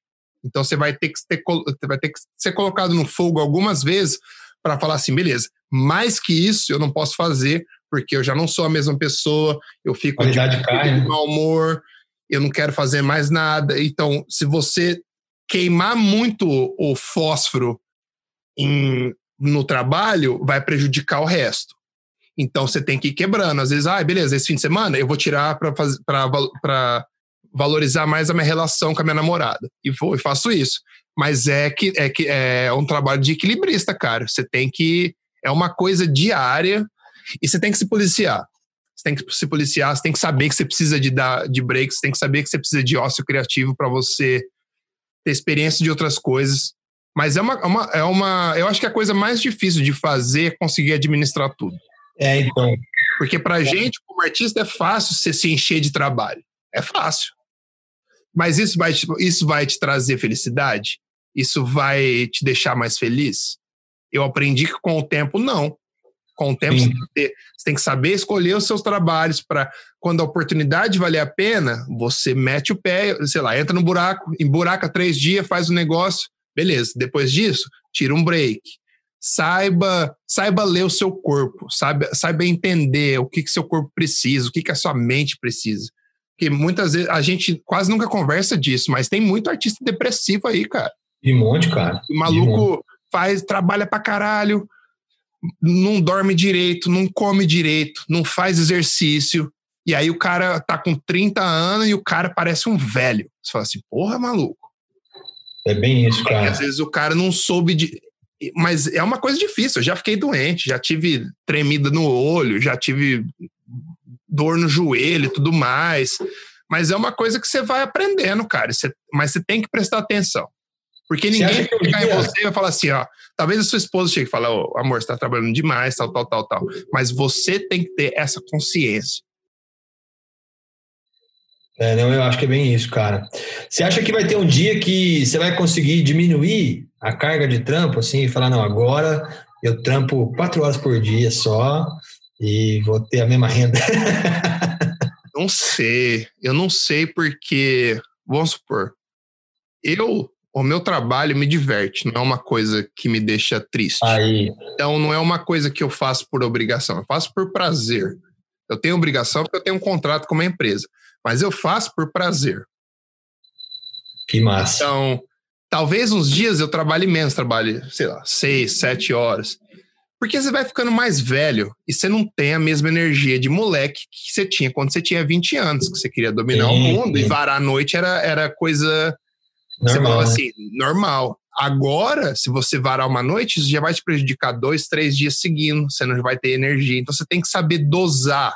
Eu acho que você vai ficando mais experiente, você vai sabendo dosar aonde colocar o tanto de esforço, aonde o tanto de energia que você precisa colocar. Porque quando você é mais novo, você põe energia em tudo, você não tá nem aí. Mas quando você é. fica mais velho, você não, você tem outras coisas, tem outras responsabilidades, você tem família, você tem vida você tem outras coisas que vão precisar da atenção da mesma, da mesma, do mesmo foco que você tem para o seu trabalho, você precisa ter o mesmo foco para as outras coisas da sua vida. Senão elas vão começar a desmoronar. É bem isso, cara. E a Nossa, culpa é tua, a culpa é sua, porque você não sabe, se, às vezes você pegou o trabalho demais, às vezes você passou muito tempo ali e não deu atenção para certas coisas, mas é difícil, cara. Eu acho que essa, essa é uma das coisas mais difíceis da profissão, é achar eu, eu queria perguntar isso pro Alê. cara, é, eu penso assim, se eu sinto bis, você imagina o cara. É. Eu, eu tenho hora também que eu entro nessa, cara. Eu resolvi te fazer essa pergunta porque isso é uma dúvida que eu tenho, sabe? Assim, cara, será que eu tô gerenciando bem mesmo? Porque tem época que eu tô numa pilha, cara. Pô, que nem agora. Eu estou nesse momento num período de férias. Só que, cara, eu cheguei numa situação de trampo que eu falei para minha esposa: vamos fazer o seguinte, a gente vai para as férias, eu tô aqui na casa de uma, de uma da família. Uhum. Galera tá se divertindo, piscina, churrasco, diversão total. E eu tô enfiado aqui em aula online, trampo e live, e, meu, tudo tá acontecendo. A minha esposa não, não é que ela né, gosta disso, ela entende, minhas filhas entendem, e, meu, Amanhã é sexta-feira, vai chegar uma hora que eu vou fechar o computador e falar, meu, agora, beleza, agora eu vou me divertir. Exato. Mas eu vim para cá trampando, então trouxe o computador, o pau tá comendo, as coisas estão acontecendo e é assim que tem que ser, né, cara? Porque jeito. a gente, como artista, a gente nunca sabe, a gente não tem uma frequência certa de trabalho.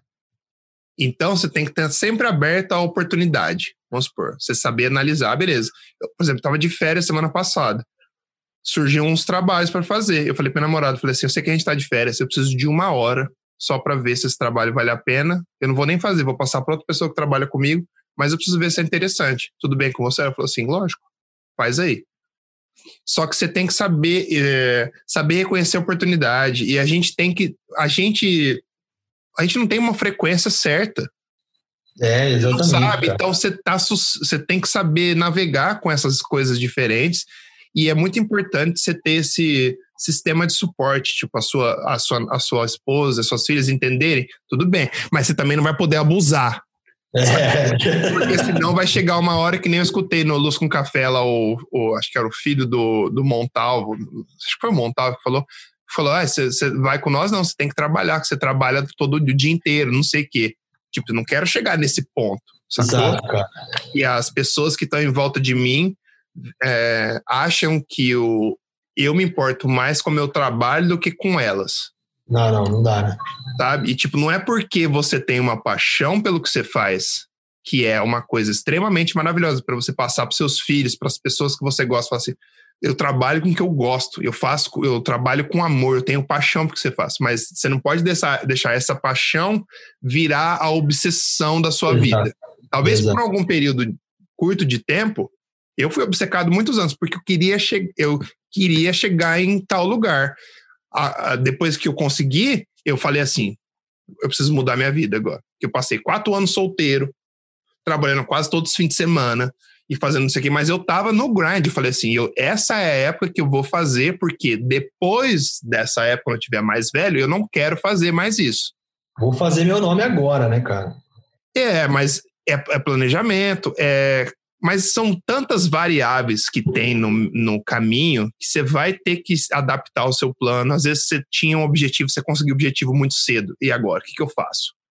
É. Saca? É, é uma, é uma, uma constante, cara. É uma constante. O que, eu, o que eu daria de dica é tipo: conversa com outras pessoas que passam pelo mesmo problema que você e tenta aprender, tenta analisar isso e tenta fazer uma associação com o que você tem na sua vida, saca?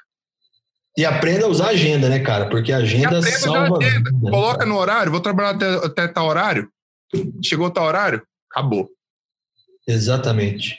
Porque Exatamente. você começar a falhar compromisso com a sua família, com seus amigos, uma vez ou outra, beleza, mas se, se for uma constante, cara, você demonstra que você não tem interesse mais por aquilo, por, por estar com eles, sabe? E é uma coisa que começa a ficar negativa para você. Uma coisa que acontece comigo de vez em quando, deve acontecer com você também, é que às vezes eu tô no momento assim, ah, tipo, sei lá, vou almoçar. E aí, nessa, na hora do almoço, assim, aí eu termino de almoçar e tal, aí vou dar aquela relaxada depois do almoço, aí eu abro o celular e começo a assistir um vídeo sobre Photoshop. Assim. a esposa fala, não, não acredito que você está fazendo isso. É sério mesmo, você está vendo coisas de Photoshop? Você ficou sentado o dia inteiro lá, cara. Eu contei, não, tô me divertindo, cara. É um negócio que eu curto. Exato, por isso que eu, eu falo, ah, os seus hobbies são todos relacionados à imagem e tal. Eu falei, cara, porque é isso que eu gosto. É isso que eu gosto. É. É isso que me faz feliz. Eu vou pra Sampa, cara. Eu vou pra Sampa, eu quero ir no Instituto Moreira Salles, tá ligado? Eu quero ir lá ver a exposição. Aí, eu, não, você tá, tá, falando sério que você vai lá pra ver foto? É, cara. É diversão pra mim, cara. Eu amo fazer isso que eu faço, bicho. Faço com tesão, faço com prazer com paixão. Então é isso aí, que massa. Eu acho que a dica de usar agenda, acho que é incrível, assim. Tem que saber usar agenda, cara. E bota horário. Até pouco tempo atrás eu colocava na agenda assim, tal coisa. Mas essa tal coisa vai demorar quanto tempo? Como é que você vai fazer o planejamento disso? Né? Ah, vou, vou editar a foto do Hugão. Ah, beleza. Quanto tempo você vai demorar? Porque senão você fica nesse ciclo de caralho, para demorar duas horas, eu demorei quatro porque eu fiquei viajando aqui, brincando, tá ligado? Fazendo experiência. E também força você a ser mais produtivo, força você a tomar decisões mais assertivas, de não ficar lá meia hora, no, duas horas no Photoshop. Ai, claro, escuro. Vermelho, verde. É. Ah, ah, ah, é, Deixa eu ver esse blend mode aqui que eu nunca uso, peraí. Exato, exato. Cara, É uma né? estamos chegando no final aqui. Queria te agradecer mais uma vez pelo podcast. Foi animal. Foi um prazer te conhecer um pouco, um pouco mais, bater esse papo. E eu acho que a galera vai curtir pra caramba, que trouxe um lado bem realista do mercado e eu acho que foi bem legal que você pôde mostrar a paixão que você tem pelo trabalho e tipo o jeito que você leva que você encara os trabalhos e os desafios. Eu achei que foi super interessante e Massa. queria te agradecer, cara, ter tirado esse tempo para trocar uma ideia comigo aí e oferecer esse conteúdo pra galera. Ô, cara, obrigado a você. Uma honra estar aqui. Eu falei isso até pouco tempo atrás, inclusive. Acho que você estava junto no dia, alguma coisa que a gente estava fazendo, você estava junto. E eu falei que você é um cara que, só de olhar assim, é um cara que dá vontade de ser brother, assim, sabe? Você tem, você tem uma cara muito boa, você tem uma, uma, uma vibe massa, assim. E tenho, tenho, tenho que te agradecer por, pelo convite, obrigado por, por esse momento. Obrigado pela galera que está tá ouvindo, está assistindo de alguma forma. E, cara, conte comigo sempre. Vamos fazer um trampo junto logo. Vamos, vamos sim.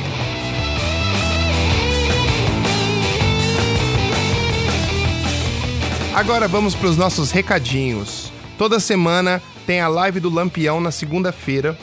Toda terça-feira tem a Alequise Live. Às quartas-feiras temos o UOL com o Jean Campos e também temos as lives do Rodrigo de Magalhães. Na quinta-feira temos o Luz com Café da família Luz e na sexta-feira o Photoshop Fan Battle.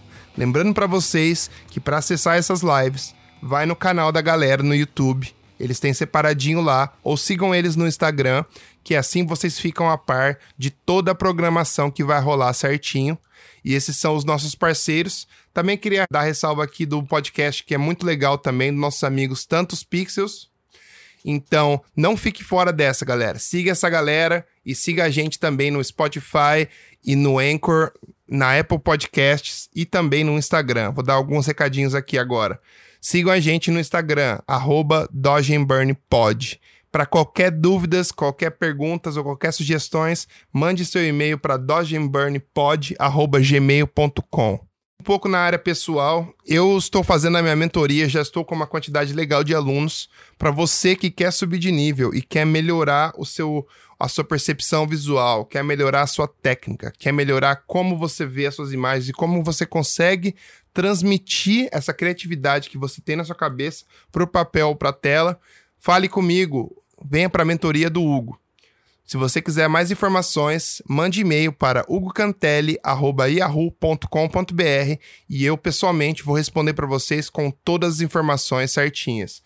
Eu já fiz alguns posts no meu Instagram com trabalhos de alunos e assim que essa turma estiver pronta, a gente vai postar mais coisas para vocês. Então, lembrando, se você está afim de procurar um curso que é diferente, um curso onde o professor cuida de você pessoalmente, um curso onde o professor mostra o caminho, e cuida e faz você evoluir e não apenas passa informação, fale comigo, fale com o Gão, que o nosso exército de criativos está crescendo cada vez mais e isso é uma coisa muito motivante, galera. Mais um recadinho, galera. Lembrando nossos ouvintes que, por favor, sempre compartilhem os nossos posts no Instagram, no Facebook. Ajude a gente, curta a nossa página, dá share com seus amigos, dá share nos seus stories e marca a gente, porque isso ajuda a gente muito. E o nosso conteúdo tem ficado cada vez melhor, tem crescido bastante, beleza? E esses são os recadinhos da semana. Um abraço e até mais.